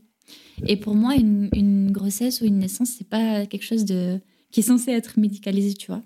Pour moi, c'était quelque chose, encore une fois, de, plus naturel possible. Et je voulais vivre un accouchement physio. Et là, je m'étais beaucoup renseignée et je suis tombée sur une sage-femme en début de grossesse. Hein déjà, qui euh, exerçait en plateau technique à Carcassonne. Et je, l'avais contactée, j'étais allée la voir. Mais en fait, elle avait le même terme que moi. Donc, elle ne travaillait pas. Elle était en congé euh, au moment où je devais accoucher. Et elle m'a envoyée vers une amie à elle qui faisait des accouchements à domicile. Et elle avait, elle avait travaillé toute sa vie en Belgique. Elle avait vraiment l'habitude de faire des accouchements à domicile. Moi, je ne savais pas vraiment si j'étais prête pour accoucher à la maison. Mais en même temps, ma mère a accouché deux fois à la maison. Je suis hollandaise, tu vois, c'est quelque chose qui se fait chez nous. Donc j'ai voulu la rencontrer et voir un peu avec elle. Euh, et en fait, le courant est super bien passé. Elle était géniale, cette sage-femme. Et puis elle m'a proposé donc euh, un accompagnement global avec un accouchement à la maison. Et je lui ai dit ok, vas-y, on y va. Et j'en ai parlé à Clément, il était motivé aussi. Et puis euh, on s'est lancé dans cette aventure. Et pour moi, c'était vraiment ça. C'était la revanche et mon, corps qui allait cette fois-ci euh, avoir le temps et pouvoir mettre euh, un bébé au monde. Soit même ben, vraiment moi, j'allais moi le, sortir quoi. Et, et elle m'a vachement redonné confiance en moi parce que j'avais perdu quand même confiance en moi avec les deux premiers accouchements. Elle a vraiment redonné confiance en moi et euh, elle était géniale. Elle m'a prêté une piscine d'accouchement qu'on a installée à la fin. Et tu l'as fait quoi Ouais. En gros, oui, on l'a fait. J'ai. Donc, du coup, j'arrive à 9 mois. Il y avait un peu d'émotion. Ouais, je, réfléchissais un peu. j'arrive à 9 mois de grossesse et ce bébé, du coup, bah. Tu vois, c'est une grossesse où, où je me suis pas trop investie. Enfin, au début, je me suis pas investie. Je me suis pas laissée m'investir. En fait, j'avais trop peur de m'accrocher à lui et, et de l'aimer et tout ça. Et à la fin, du coup, je l'ai vécu à fond. Et ça a été assez. Euh, je sais pas comment te dire ça, c'est assez ambigu, tu vois. En fait, tu ressens tellement de choses et tu sais pas si tu as le droit de, de l'aimer. Tu enfin, je sais pas, c'était très étrange comme. Euh, comme je, je sais pas trop l'expliquer, en fait. Mais bon, en tout cas, on arrive à ce soir euh, du 10 mai. On s'est couché et puis j'ai ressenti une contraction et je me suis dit, tiens, on dirait que ça, c'est une vraie contraction. Et puis j'en ai senti une autre et une autre. Et je me suis dit, ah, c'est pour ce soir et tout, c'est cool. Et j'avais euh, retrouvé vraiment, tu sais, ce confiance en moi, où je me disais, en fait, moi, je suis puissante et moi, je vais mettre mon enfant au monde. Et j'étais, je me sentais tellement forte. Je, je sais pas, cette puissance incroyable, tu sais, de, la maman qui, qui, qui est capable d'accoucher, euh, qui est capable de de donner la vie, tu vois. Et mhm. ça, je, le sentais très très fort et j'étais extrêmement fière que j'allais moi euh, accoucher chez moi. J'ai vraiment c'était ouais, c'était le truc voilà, j'allais j'allais juste donner la vie chez moi et c'était c'était très très fort chez moi. Et ma sage-femme, je l'appelle et je lui dis bon mais ça y est, euh, j'ai eu mes premières contractions, est-ce que euh, tu peux venir tout de suite? Parce que quand même j'avais un peu peur que comme c'était tu sais il y a des gens qui disent oui le troisième il arrive vite après j'y croyais pas trop parce que moi c'était très long mais quand même. Donc elle est venue tout de suite. Elle était un peu loin mais elle est arrivée au bout d'une heure. Et euh, j'étais encore très bien. Puis elle me dit mais toi t'es pas du tout en train d'accoucher. Je, je parlais et tout tu sais j'étais vraiment bien. Et en fait elle m'a exam- examinée j'étais déjà à 8 Ah, mais c'est pour te dire à quel point j'avais confiance en mon corps et j'accueillais chaque contraction, mais vraiment comme si, euh, je sais pas, comme si j'étais presque une déesse, j'ai envie de dire. Tu vois, je, je me sentais mais extrêmement puissante ce jour-là. Et j'étais sur mon ballon, là, j'étais trop bien. J'écoutais des relaxations euh, euh, d'accouchement. Enfin, je, je sais pas, j'étais juste trop heureuse en fait, tu vois, de me dire là aujourd'hui vraiment je vais y arriver. Et euh, ça a été très bien jusqu'à un certain point. Et ensuite, euh, ça a été très difficile parce que j'ai eu vraiment, bah, tu sais, des, des contractions très fortes qui, tu as du mal à, pas gérer, mais à accueillir. Tu vois, à un moment donné, c'est tellement fort et intense. Et où je me suis dit, mais. Tu vois, encore une fois, mais qu'est-ce que je fais là Tu vois, pourquoi je suis chez moi euh, en train de tu remets un peu en question quand même. Enfin, en tout cas, moi, j'ai remis un peu en question. Et puis, je sais pas, ces contractions très fortes qui, qui sont tellement fortes et c'était long à la fin et intense et, compliqué. Et puis, au final, j'ai quand même poussé 45 minutes, tu vois? C'était c'était très, très dur. Euh, puis, mon bébé est né. Il faisait 4 kg 600. Il était énorme. Elle m'a dit, j'ai jamais accouché, enfin, j'ai jamais accompagné un accouchement sur un bébé aussi gros à la maison. Personne, alors pourtant on a fait plein d'échos, personne nous a dit euh, ton bébé il fera plus de 4 kilos quoi, tu vois, c'est... Mais c'est lui. On parle de toi. Et ça a été euh, du coup très intense. Et sur la fin, j'ai eu une hémorragie en fait, après, euh, après qu'il soit né, où j'ai quand même perdu un peu de sang. Et ma sage-femme, euh, je me souviendrai toujours, elle me regardait dans les yeux, elle m'a dit Gilles, là tu saignes trop, c'est pas normal, il faut que tu t'arrêtes de saigner. Euh, c'est là, en fait, en gros, si t'arrêtes pas de saigner maintenant, on va, on va aller à l'hôpital.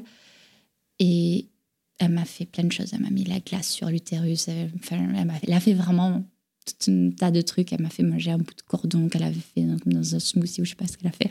Parce que j'étais pas trop là aussi, tu sais, j'étais un peu ailleurs. Et euh, c'est passé. Miraculeusement, ça s'est arrêté à ce moment-là. Mais euh, elle m'a dit, Jill, là, t'as failli. Enfin, tu sais, après, elle venait me voir plus, pendant plusieurs jours. J'ai vraiment perdu quand même un peu de sang et, et j'étais anémiée. Et elle m'a dit, Jill, t'as failli mourir, en fait D'accord. t'as vraiment failli mourir. Et moi, tout ce que je retenais de cette expérience à ce moment-là, hein, parce qu'après, bon, tu, tu- parfois ça percute un peu après, mais à ce moment-là, la seule chose que je me disais, c'est j'ai réussi, je l'ai fait, tu vois, je, je, je- je l'ai fait moi, parce qu'il y avait personne d'autre qui pouvait le faire à ma place. Et ce bébé, il est, il est né grâce à moi, quoi. C'est moi qui l'ai mis au monde. Et ça m'a fait faire le deuil des deux premiers accouchements. Et pourtant, tu vois, j'ai eu une hémorragie, j'étais vraiment très mal. hein. Pour donner une idée, je me déplaçais comme avec la poussette dans la maison parce que je pouvais pas porter mon enfant, tu vois, tellement D'accord. j'étais mal. Ouais. J'avais beaucoup de vertiges, j'étais très anémie. anémiée. Et, et tout, ce que, tout ce que je retenais, c'était c'est moi qui l'ai fait, quoi.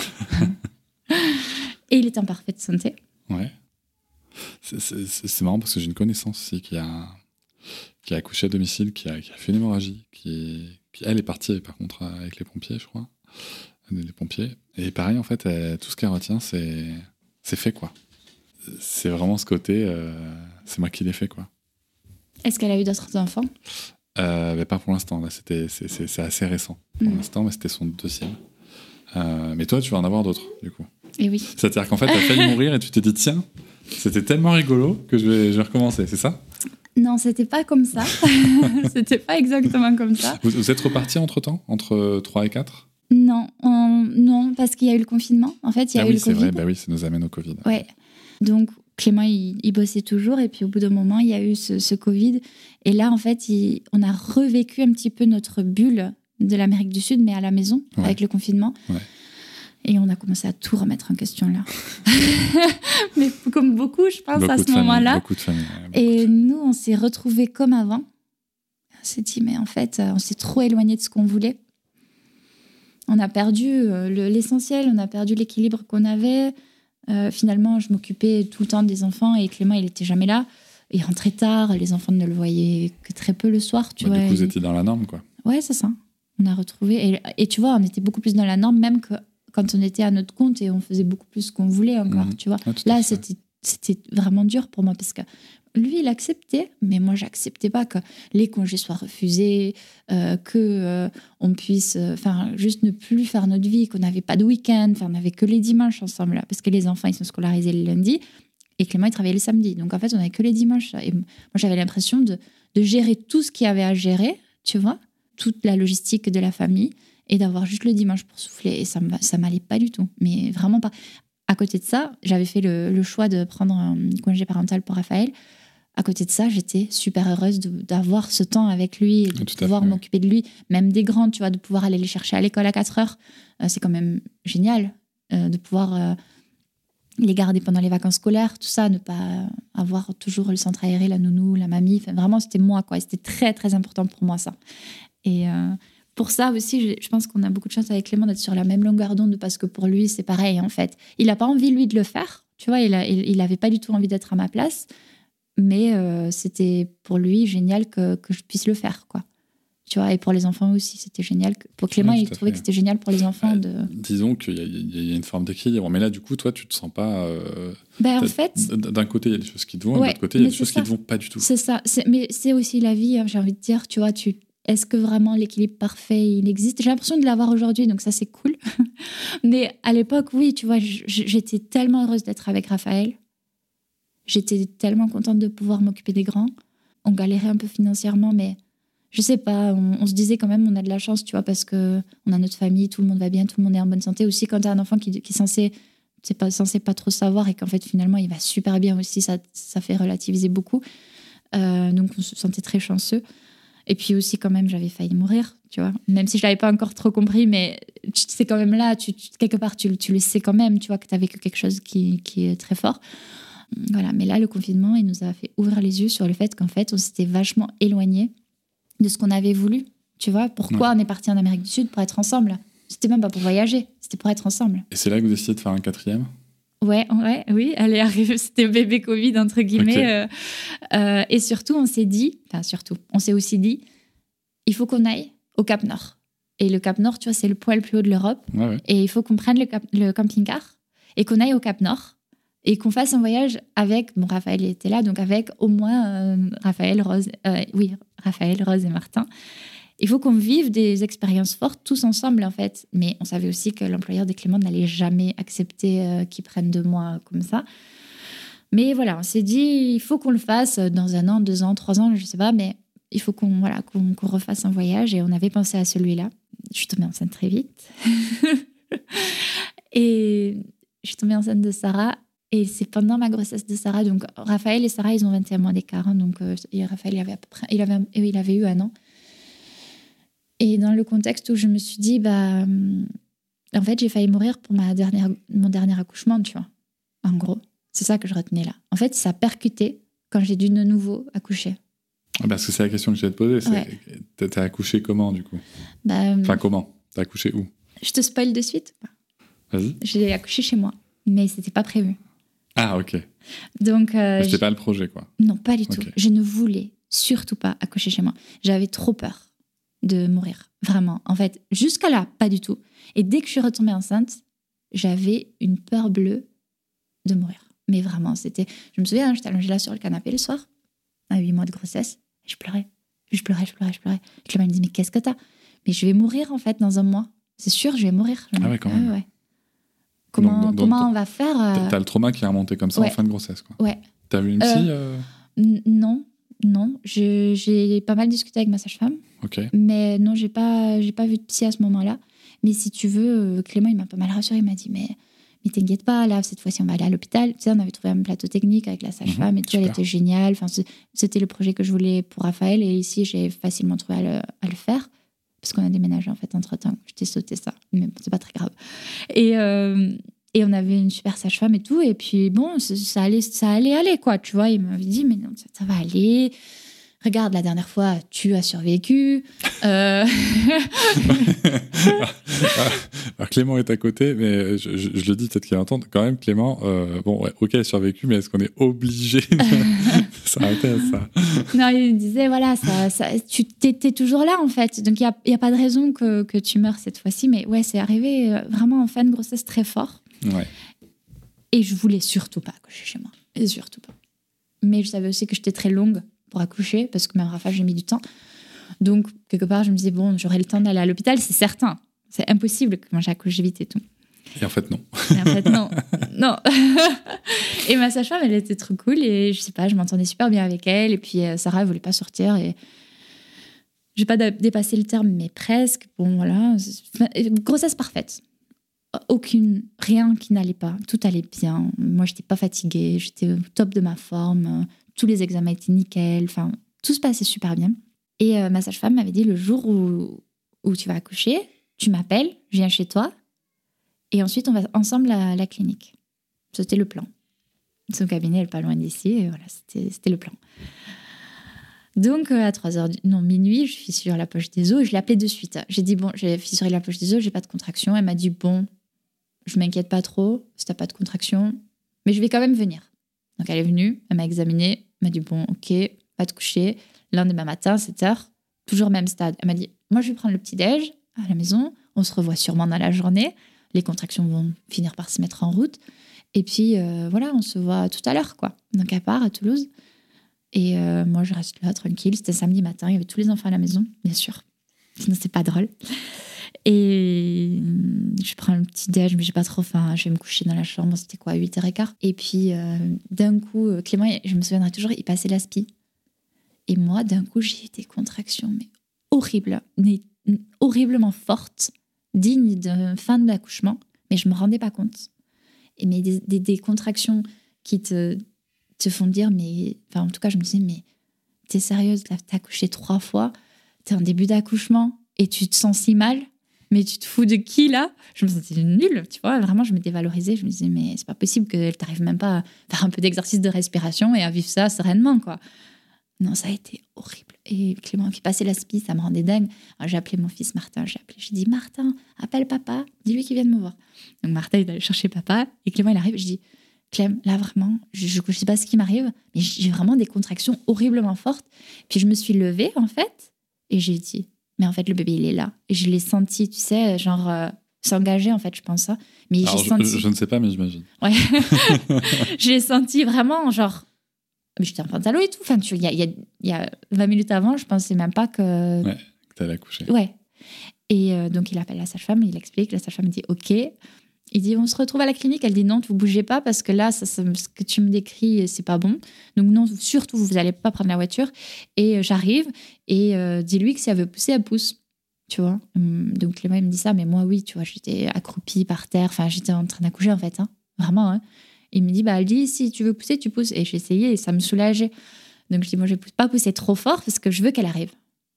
Et je me souviendrai toute ma vie que pendant chaque contraction, je me disais, tu vas mettre ton enfant au monde et après, tu vas mourir, tu, tu vas faire une hémorragie chez toi, tu vas mourir. Tu, tu vois, c'était vraiment très morbide comme, euh, Ah ouais, ouais. comme truc. Je me disais juste ça. Et Clément, il gérait les trois petits à côté, qui étaient dans la chambre, il avait mis la musique à fond. et moi, j'étais toute seule, là, en train de me dire, OK, tu vas tout donner, tu vas tout donner, tu vas mettre ton enfant au monde et, et c'est ton dernier jour. Mais c'est ça que je me disais. hein. Et j'ai poussé une ou deux fois avant, oui, même plus, avant qu'elle arrive, mais doucement, doucement, pour pas qu'il sorte surtout. Et euh, quand elle est arrivée, j'ai poussé un coup, elle est sortie. Et du coup, c'était une petite fille, on savait pas. Et je n'ai pas du tout eu de- d'hémorragie, tu vois. C'était parfait. Tout était parfait. La revanche Elle de la née. revanche. Ouais, la revanche de la revanche. Par contre, je tenterai pas le cinquième, tu vois. Ah, ça y est, c'est bon, c'est ouais, j'ai sûr, fini. sûr. ça Ouais, ouais. Ah, sûr, ouais, ouais. Mais quand je les ai vus tous les quatre, ensemble, C'est comme un flash, tu te je dis, waouh, là, ça y est, c'est, tu vois, c'est, la, c'est la fratrie, elle est au complet. c'est chouette. C'est nos quatre enfants et c'est. Déjà, quatre enfants, c'est, c'est une belle fratrie. Quatre vois. enfants. La première fois que je les ai vus tous les quatre autour de la table, parce que tu sais, sur la chaise, on avait le petit cosy en gros. Ouais. Et euh, c'était, bah, c'était le jour de l'accouchement, en fait, ça, parce qu'on était à la maison. Et c'était tous les quatre autour de la table. Je me suis dit, ouais, on a quatre enfants à table avec nous, c'est énorme. Donc. euh, Et deux golden. Et, et deux golden, c'est vrai. Mais euh, je sais pas, je l'ai senti tout de suite quand je les ai vus tous les quatre ensemble. T'as senti vois. que c'était au complet, quoi. C'était Ça, fini, ouais. un- La, ouais, famille était au complet. Et, et c'était beau parce que du coup, c'était 2021, donc euh, les enfants n'avaient même pas le droit de venir en maternité et voir euh, les petits frères ou sœurs. euh, et nous, on était à la maison alors que c'était pas prévu. C'est ça. Tout le monde est arrivé dans le lit. Euh, faire des câlins au bébé, enfin, c'était incroyable. Et tu vois, j'avais euh, une amie qui devait prendre les enfants pendant que nous, on irait euh, au plateau technique. Pour te dire, elle habite la même ville que moi, elle habite à côté, quoi. Elle a même pas eu le temps d'arriver. Elle est arrivée après. Elle est arrivée quand le bébé était là. Alors qu'elle a dit, je pars. hein. Dès que Clément l'a appelé, je pars, j'arrive. Et ça a été, mais un éclair. euh, un éclair, ça. C'était incroyable. Un éclair où tu t'es quand même dit que t'allais mourir. Ouais. Tu vois. Ouais, ouais. Et en fait, non. Non. Tant mieux. Comme quoi, euh, je pense que chaque accouchement est différent.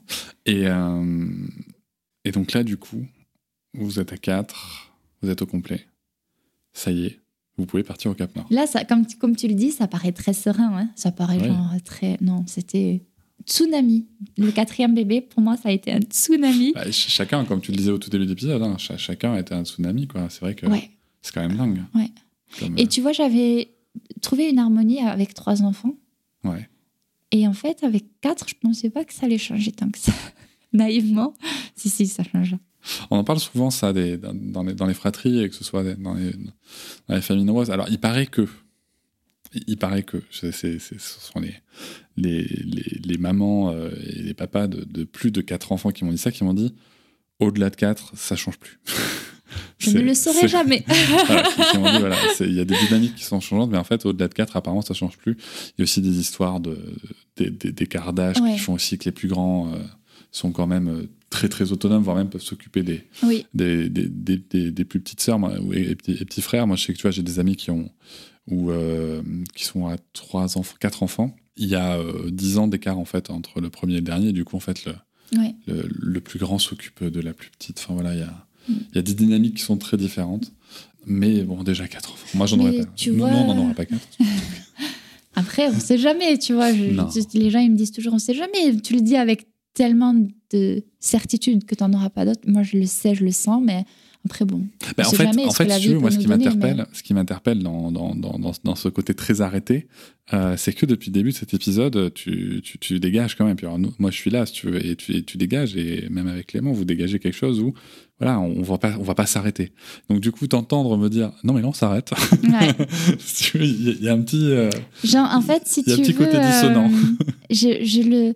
En fait, quatre enfants, j'ai trouvé ça... Je pense que c'est le max que moi, je puisse... euh, J'aime pas le mot gérer parce que je le trouve beaucoup trop... euh, euh, non, j'aime pas ce mot. Que j'aimerais avoir, en fait, tu vois.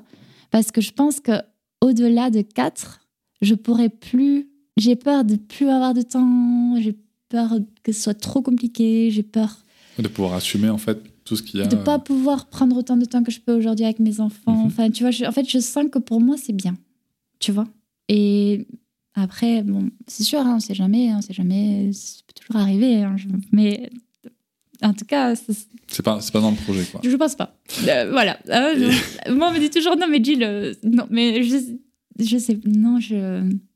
Et puis, tu sais, ce que j'aime en ce moment, c'est de voir mes enfants grandir. Et euh, j'adore mon fils, il a 10 ans, Martin. J'adore le voir grandir.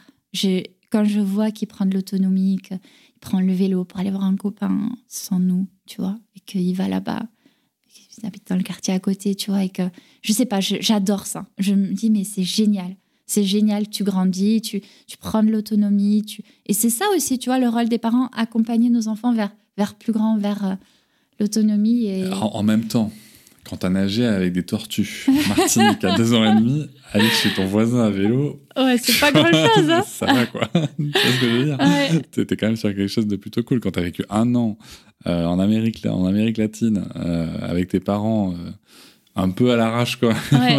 dans Ouais, un ouais, 4x4. Tu peux le dire, t'inquiète. Tu tu vois, finalement, aller chez le voisin à vélo, c'est rien. ça va quoi. Ouais. Et moi, j'adore, tu vas voir ça. Ouais. J'aime, j'aime trop. Et quand, je- tu vois, nous, on, on joue pas d'instrument de musique. Et nos enfants, du coup, on les a inscrits l'année dernière. euh, on a demandé- enfin, moi, j'ai proposé, je dis, est-ce que ça vous dit? Ah ouais, trop, ça doit être trop cool de savoir jouer. Allez, on les a ins- euh, inscrits. Et de, de voir qu'ils savent faire des choses que moi, je sais pas faire, j'adore ça. Moi aussi, ça me passionne. Alors ça, tu vois, là-dessus, je te comprends tellement. C'est un truc qui me passionne et qui me fascine Ouais. Euh, chez, chez, chez l'enfant et l'enfance en général, mais chez, chez ma fille notamment. Quand... Alors bon, il y a des trucs, euh, je te cache pas, quand elle se passionne de, de choses qui, qui n'ont aucun intérêt pour moi, je suis là, bon, ok. Mais il y a des fois, en fait, il y a des choses, tu vois, ou même la façon tu sais, dont, ils, dont ils arrivent sur des sujets, euh, je trouve ça passionnant. Donc là, vous avez quatre enfants. Et c'est le gros, gros, gros bazar. On est en 2022 et c'est le gros, gros Ah bazar. ouais, parce que moi, je- en fait, j'ai l'impression de ne plus arriver à avoir cette harmonie que j'avais avant, tu vois, ouais. où j'arrivais à avoir ma maison à peu près. Je, je suis pas du tout une grande maniaque, mais j'arrivais à peu près à gérer ma maison, quoi. Là, je, je touchais. Non, mais là, ça va, elle a grandi. Ouais, Ça, ça va, tu vois. C'est pas, je je n'ai pas chez Monica Geller, mais ça va. Mais euh, quand euh, ma, ma, ma euh, Sarah, en fait, c'était un bébé très intense. Mhm. Tu vois, elle avait des besoins de moi, notamment, mais j'avais jamais vécu ça. Jamais. Et en plus, j'avais déjà trois enfants. Et Raphaël, lui, c'était ça, c'est toujours le bébé de rêve. hein. Tu sais, celui que tu vois à la pub qui sourit toujours, euh, qui est toujours content, euh, le bébé que tu rêves d'avoir, quoi. Et que parfois, tu, quand tu rêves ça et que derrière, tu as un enfant complètement différent, tu peux te dire, bon, ben, en fait, c'est pas comme ça que je m'imaginais euh, la parentalité. Ben, moi, j'ai eu Rafa, bébé méga facile. Et après, j'ai eu Sarah qui avait un besoin hyper intense de moi. Mais vraiment, et elle l'a encore, mais pas autant que l'année dernière. Et en fait, j'ai voulu répondre à ça. Tu vois, j'ai voulu être présente et j'ai voulu euh, tout donner, tout ce que j'avais, comme j'avais donné à ses frères et sœurs. Et c'est pas parce qu'elle c'est la quatrième que je lui ai donné moins et que j'ai moins envie. Non, vraiment, je, lui donne tout. Mais elle demande tellement que je n'y arrive plus. Tu vois, et c'était dur de dire ok, bah, ta maison c'est le bordel, euh, tes courses bah, elles sont pas faites, euh, on mange pas du tout un truc équilibré. Enfin, tu vois, je- j'ai dû faire un choix en tu, fait. tu, tu coches pas les bonnes cases là quand même Ouais. de, de- de la mère parfaite. Là, Non, pas du tout. Mais vraiment pas. Et, quand, et si tu veux, en fait, il faut faire un petit deuil là. Tu dis, ok, je fais quoi? Soit ben, je suis là pour eux, tu vois, et, mais vraiment tout ce que je peux et on essaye de, de lui donner. Je sais qu'elle va grandir, tu vois. C'est le recul que tu as quand c'est pas ton premier, parce que le premier, tu as l'impression que ça va jamais s'arrêter. Là, tu sais que tu vois, elle va grandir. Et je savais que rien que l'année d'après, ça irait mieux. Oui, ça va Tout passer passe. ça va s'arranger. Et ça s'est arrangé, tu vois, mais c'était très très dur. Et à un point où, en fait, à ce moment-là aussi, on n'en a pas du tout parlé, mais quand on était en voyage en Amérique du Sud, j'ai commencé à partager sur Instagram, tu vois, notre voyage. Ouais. Et pendant tout le temps, on- bah, jusqu'à aujourd'hui, j'ai continué à partager sur Instagram. Mais à ce moment-là, c'est aussi là où mon compte, l'année dernière, c'est aussi là où mon compte il a un peu grossi, où j'ai commencé à un peu travailler avec. Donc, si tu veux, j'ai dû m'adapter aussi à ça, en même temps que j'avais Sarah qui avait vraiment besoin de moi, que ma maison c'était un bazar. Enfin voilà, c'était une période euh, où en fait j'ai dû dire bon bah ok, la maison ça passe après. Et d'abord les enfants et ensuite tu vois c'est une phrase de la Lecce League aussi qui me revenait beaucoup que j'avais lu du coup quand Rose était bébé donc ma deuxième était bébé. C'était d'abord les les qu'est-ce comment on dit? D'abord les êtres après les choses ou un truc comme ça. Je sais plus comment on c'est pas ça la phrase hein, mais en gros c'est d'abord les enfants après les choses ou non c'est je sais plus ce que c'est la phrase mais c'est un truc comme ça et je me, je me répétais ça sans cesse et je me disais bon c'est pas grave c'est le bordel ici ça Alors, va passer Du coup, je trouve ça intéressant parce que dans la phrase, même si elle est approximative, Ouais. euh, d'abord les êtres après les choses, ça, veut, ça, ça permet de dire d'abord les enfants, Ouais. ensuite moi, ensuite la maison. mais Tu vois ce que je veux dire? Ou même euh, moi et les enfants, tu vois, au oui même niveau. les humains quoi entre Ouais, voilà, les humains, c'est ça. les, les êtres vivants Je, je précise parce que comme ça, ça, ça prouve bien aussi qu'on ne dit pas qu'il faut que les parents, en tout cas les, les mères, s'oublient euh, non plus dans, dans Mais moi, je l'équation. me suis oubliée un peu. Tu vois? Je me suis oubliée un peu parce que hum, j'avais du mal, je pense, à dire euh, là, c'est. C'est tu vois j'ai pas envie de donner plus ou je peux pas ou enfin tu vois moi je voulais toujours donner le max en fait et quand tu veux faire ça forcément à un moment donné il faut quand même que tu dises bon ben là, ma limite elle est là tu vois Mm. et aussi du coup euh, accepter de demander de l'aide euh, à l'autre parent mais c'est pas toujours évident parce que hum, C'est un gros sujet. ouais On pourrait faire un épisode là-dessus. Peut-être qu'on fera un épisode avec Clément, euh, avec Clément tout- tous ensemble euh, sur ce sujet-là. C'est- en effet des gros sujets. Moi, j'interviewe souvent des, parents et, des hommes aussi. Et il y a vraiment un gros, gros sujet. Et, Et tu vois, je, quand Sarah avait 9 mois, on a fêté Noël chez ma sœur. Et 9 mois, donc euh, on sait tous, c'est l'âge un peu fatal où quand même la séparation est difficile. Quand j'étais dans la pièce, elle hurlait. Elle elle- Et puis même si je la prenais sur moi, elle gigotait dans tous les sens. Tu vois, elle n'était pas, elle pas bien quand j'étais là. Et dès que je partais, que j'étais pas là, que j'étais en haut, que j'étais... Elle, était super bien. Et ma sœur, elle me disait, mais en fait, toi, t'as que les que les mauvais moments avec Sarah. Et elle n'était pas encore maman, ma sœur, à ce moment-là. Et elle m'a dit, ça doit être tellement dur. Et en fait, oui, tu vois, je, je le vivais mal parce que j'avais envie de passer du temps cool avec elle comme j'avais pu vivre avec Raphaël. Et j'avais en plus, je, je- je lui donnais en plus ce temps-là. Je, je me dégageais le temps pour, euh, pour être là. Et c'était beaucoup, beaucoup de, de cris. Et c'était beaucoup, c'était dur. Franchement, c'était dur. Et au final, tu vois, maintenant, ça va très bien. Oui, bah, c'est ça qui est difficile, alors, en effet, surtout avec des enfants un peu, co- un peu comme ça, avec des gros besoins, en tout cas, qui aussi qui les expriment. Bah, le pire, c'est- c'est de savoir que ces, ces moments difficiles que tu passes avec elle, c'est aussi parce que tu fais bien le job de la figure d'attachement. Oui. Tu vois ça, c'est, je trouve que c'est le- la partie la plus ingrate du, Ouais. du truc. Moi, ça, enfin, c'est quelque chose qui m'arrive avec ma fille euh, de temps en temps. Et et t'es là, tu fais bon. Ouais, c'est ça. C'est, tu sais, quand. Mais même plus grand, finalement. hein. Ouais. Tu vois, quand euh, ma, ma- ma grande, elle me lance des trucs dans la figure, parfois je me dis, mais comment tu te permets de me dire ça? Après, je me dis, bon, ben, elle doit se sentir en confiance. Mais c'est exactement ça. C'est exactement ça. C'est, c'est, c'est, c'est, ça. Et, et c'est très précieux parce que c'est aussi ce qu'ils font, c'est aussi ce qui fait qu'encore plus tard, notamment au moment de l'adolescence, quand, quand les repères, ces repères, leurs repères vont exploser, euh, si pouvoir rester, là, je, je pense que je ferai un épisode sur le sujet de, la- de l'attachement à l'adolescence, mais euh, c'est justement si, la figure d'attachement est restée une personne avec qui on peut totalement se livrer, bah, c'est là où on peut éviter euh, notamment des drames, tu vois, où ils peuvent te parler de tout sans, Ouais. en sachant que quoi qu'ils disent, ça va être euh, accepté Accueilli. et même peu importe la façon dont ils le disent, en fait, ça va sortir. quoi. Ouais. Euh, ça, et ça va être accueilli, quoi. Ouais. En effet, après, euh, je suis pas en train de dire qu'il faut laisser, se laisser insulter, se laisser. Il y a quand même des règles de, vie en famille. hein. Euh, mais en tout cas, voilà, ça peut sortir. Ouais. Ou même s'il y a un dérapage. voilà. Même s'il y a un Mm. dérapage, et ça, c'est très, très précieux. Après, ouais, il paraît que, que- qu'en grandissant, ça, ça, devient, ça devient un peu plus raide. En ce moment, ça va chez nous, en ce moment. On va arriver bientôt à la fin de cet épisode. Du coup, cet objectif Cap Nord, on en est où? On était venu à Toulouse, en fait, pour un autre travail pour Clément, parce qu'il avait eu la possibilité de, de prendre autre chose. Et il avait dit, ça passe ou ça casse, parce qu'il sentait que c'était possible que ça lui plaise pas. Mais c'est pas passé. et euh, il avait dit, voilà, si ça passe, ben cool. Et si ça casse, on va au Cap Nord. Ok, Donc on est allé au Cap Nord. ok. Pendant deux mois. Oui, en fait, on est, oui, on est parti fin juin et on est rentré, euh, je pense, le 31 août. oui. Et vous êtes parti comment alors? On est parti en camping-car de Toulouse et euh, on est monté jusqu'au Cap Nord en allez, un gros mois. Et ensuite, donc, par la Suède. Et après, on est redescendu par la Norvège. Et là, cette fois-ci, on a pris les quatre enfants et les deux chiens avec nous dans le camping-car. Et euh, tu sais, c'était un contexte aussi particulier parce que c'était encore euh, en plein Covid. Donc, euh, la Norvège était fermée. Quand on organisait, euh, on ne savait pas si vraiment on allait pouvoir aller en Norvège. Et au final, la Norvège s'est ouverte juste avant que nous, on parte pour la Suède. Et puis, elle s'est refermée quelques semaines après, mais on a eu le temps de passer en fait la frontière. Donc, on a réussi à faire notre voyage malgré les complications du, du Covid. Et puis, de toute façon, quand on préparait, on se disait, là, c'est objectif Cap Nord, tu vois, on veut aller au Cap Nord.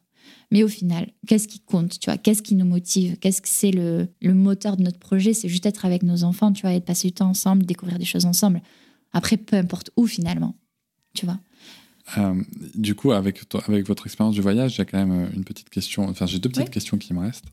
Euh, la première, c'est euh, est-ce que finalement, les, les grands, ils se rappellent des voyages qu'ils ont fait quand ils étaient petits?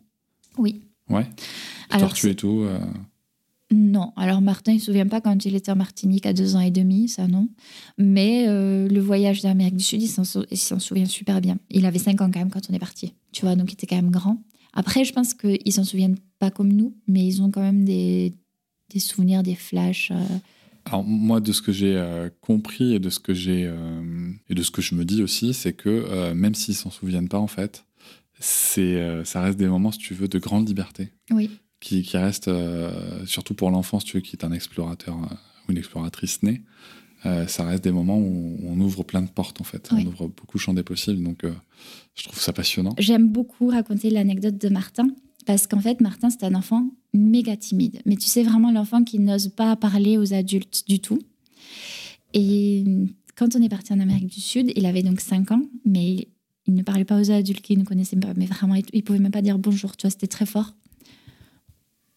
En un an, en Amérique du Sud, il a toujours adapté. euh, ben, en fait, il s'adaptait tous les jours. Il rencontrait de nouvelles personnes tous les jours. Tous les jours, on dormait ailleurs. Enfin, tu vois, c'était une adaptation constante, vraiment. Et donc, euh, Martin, au bout d'un an en Amérique du Sud, il a appris à parler espagnol et il parlait avec n'importe qui qu'il voyait. Et tu vois, on était en Équateur sur une plage, on est resté trois semaines parce qu'on s'y sentait super bien. Et là, il a fait du surf. Il s'est régalé d'ailleurs, vraiment, il s'éclatait. Et puis, tu vois, il faisait des checks à tous les surfeurs et tout sur la plage. Et il était super, euh, il était super à l'aise en fait. Et du coup, tu te dis, euh, parfois, peut-être, tu vois, être ensemble et prendre confiance tous les jours avec les parents, ça aide aussi à après, tu vois, grandir. Et Ah, j'ai j'ai, euh, j'ai aucun débat là-dessus. Parce que c'est ce que je vis avec ma, avec ma fille en instruction en famille. Je vois des enfants, des dizaines d'enfants en, instru- en instruction en famille vivre ça Ouais. tous les jours, quoi.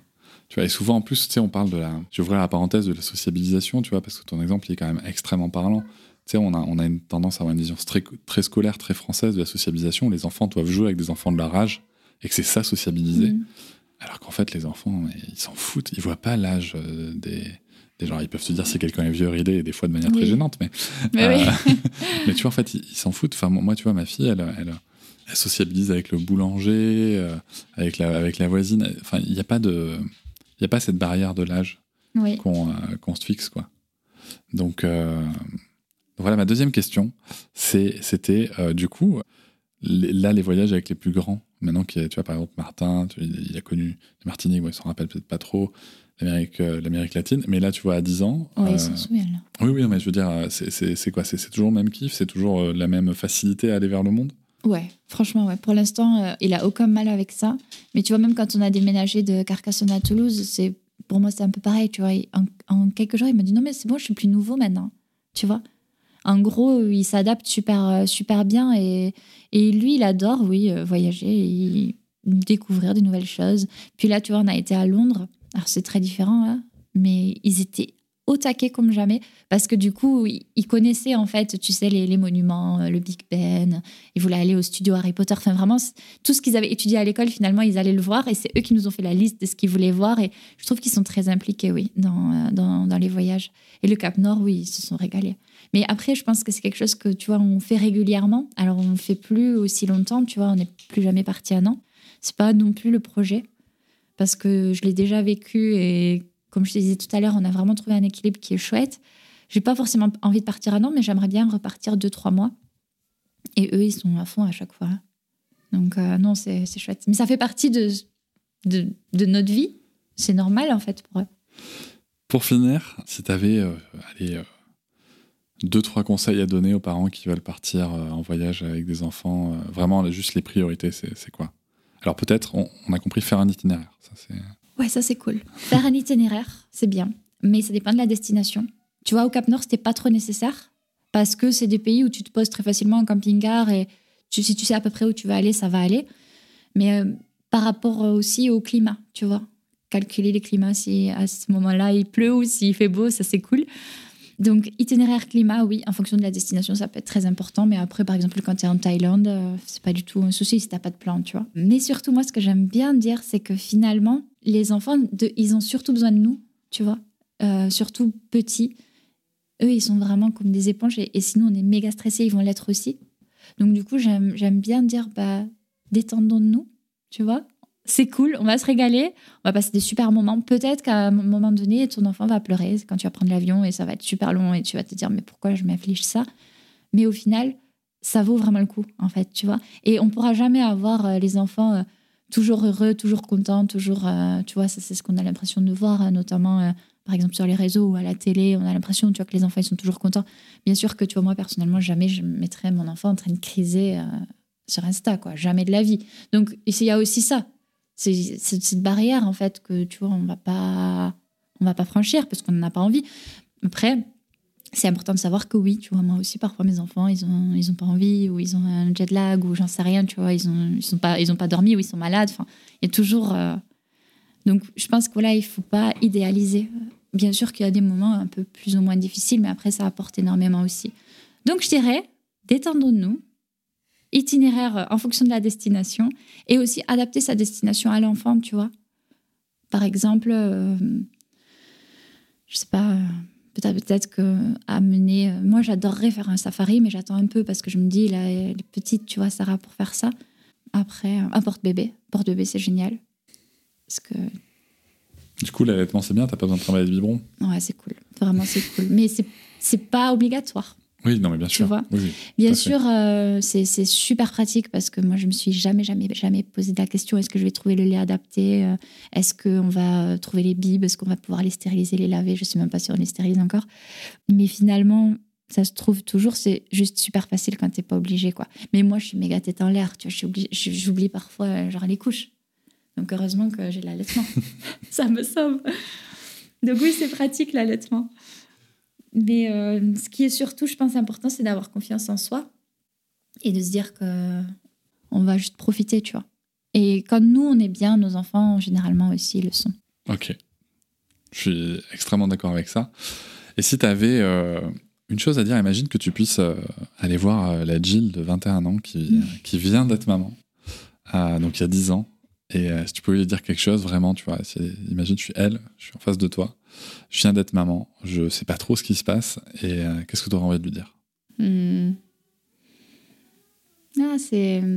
Ça, tu vois, tu m'é- tu m'émeus, c'est rigolo. Mais. euh, Prends parce ton que, temps. en plus, tout à l'heure, j'ai réfléchissé un peu à ça. Tu vois, comme quoi euh, j'ai eu mes enfants jeunes, ça, j'y pensais un peu avant que tu arrives. Tu vois, moi, je dirais. Je dirais, tu es largement à la hauteur. Tu as toutes les ressources en toi pour y arriver. Et euh, tes enfants sont géniaux. Et et tu as un mari aussi très génial. Donc, euh, ouais, tu as toutes les clés en toi. Tu vois, ça que je dirais. Tu crois qu'elle t'écouterait? Ouais, je pense. Je pense parce que moi, je cherchais beaucoup, tu sais, euh, je, cherchais beaucoup à être guidée, mais finalement, dans ce que j'avais connu euh, quand moi j'étais enfant, je me retrouvais pas, tu vois, et j'avais pas vraiment de personnes avec qui échanger autour de tout ça parce que mes, mes copines, elles n'avaient pas d'enfants. Donc, euh, je pense que j'aurais écouté, oui, parce que je cherchais ça. Ok. Merci beaucoup, Jill. Euh, Il y, a- il y a une autre histoire qui est celle de, de- de votre van que vous avez aménagée, qu'on retrouvera dans l'épisode bonus, du coup, euh, de, de cette semaine. Où est-ce qu'on peut te retrouver? Alors, vous pouvez me retrouver sur Instagram sous Jill et sa tribu, YouTube Jill et Clem. Et là, c'est surtout si vous vous intéressez à aménager des vannes. On vient de faire une série de six mois sur l'aménagement de, notre fourgon. Donc, on a fait un fourgon là pour euh, toute la famille, sur mesure, pour euh, quatre enfants et deux adultes et deux chiens. et euh, on, a, voilà, on a partagé tout ça sur YouTube. Et sinon, il y a mon livre Comment réaliser ses rêves en famille qui est sorti le 8 septembre et où je raconte vraiment mon cheminement finalement de, de maman, de, de jeune maman jusqu'à aujourd'hui, 10 ans de, de maternité et, et un peu tout ce qu'on a rac- raconté Exactement. aujourd'hui. On n'a hein. pas tout dit. hein. Non, non, il y non, a on n'a pas tout de livres dit. à découvrir. C'est Non, publié chez. First. Euh, c'est publié chez First. C'est très, euh, c'est très facile à lire. Euh, c'est très accessible. C'est très, très complet hein, aussi. Euh, C'est gentil. Bravo. Beau, Bah, beau projet. Je, je suis vraiment très contente et je, je suis très heureuse d'avoir pu l'écrire, ce livre. Mais ça a, été, euh, ça a été aussi une des raisons pourquoi ça a été si compliqué l'an dernier avec Sarah. Parce qu'en fait, elle avait 9 mois quand euh, j'ai commencé. C'était pas, c'était pas facile avec un bébé de 9 mois. Donc Clément, il a beaucoup pris le relais et on s'est beaucoup complété. Donc c'est mon cinquième bébé. Tu vois, c'est lui, le cinquième Ok, bébé. c'est bon, tu l'as. Je l'ai. Merci beaucoup, Jill. Merci à toi. Je vous remercie de m'avoir écouté. Je vous invite à vous abonner au podcast sur votre plateforme préférée et à me retrouver sur Instagram, TikTok, Facebook et sur le blog papatriarca.fr. À bientôt!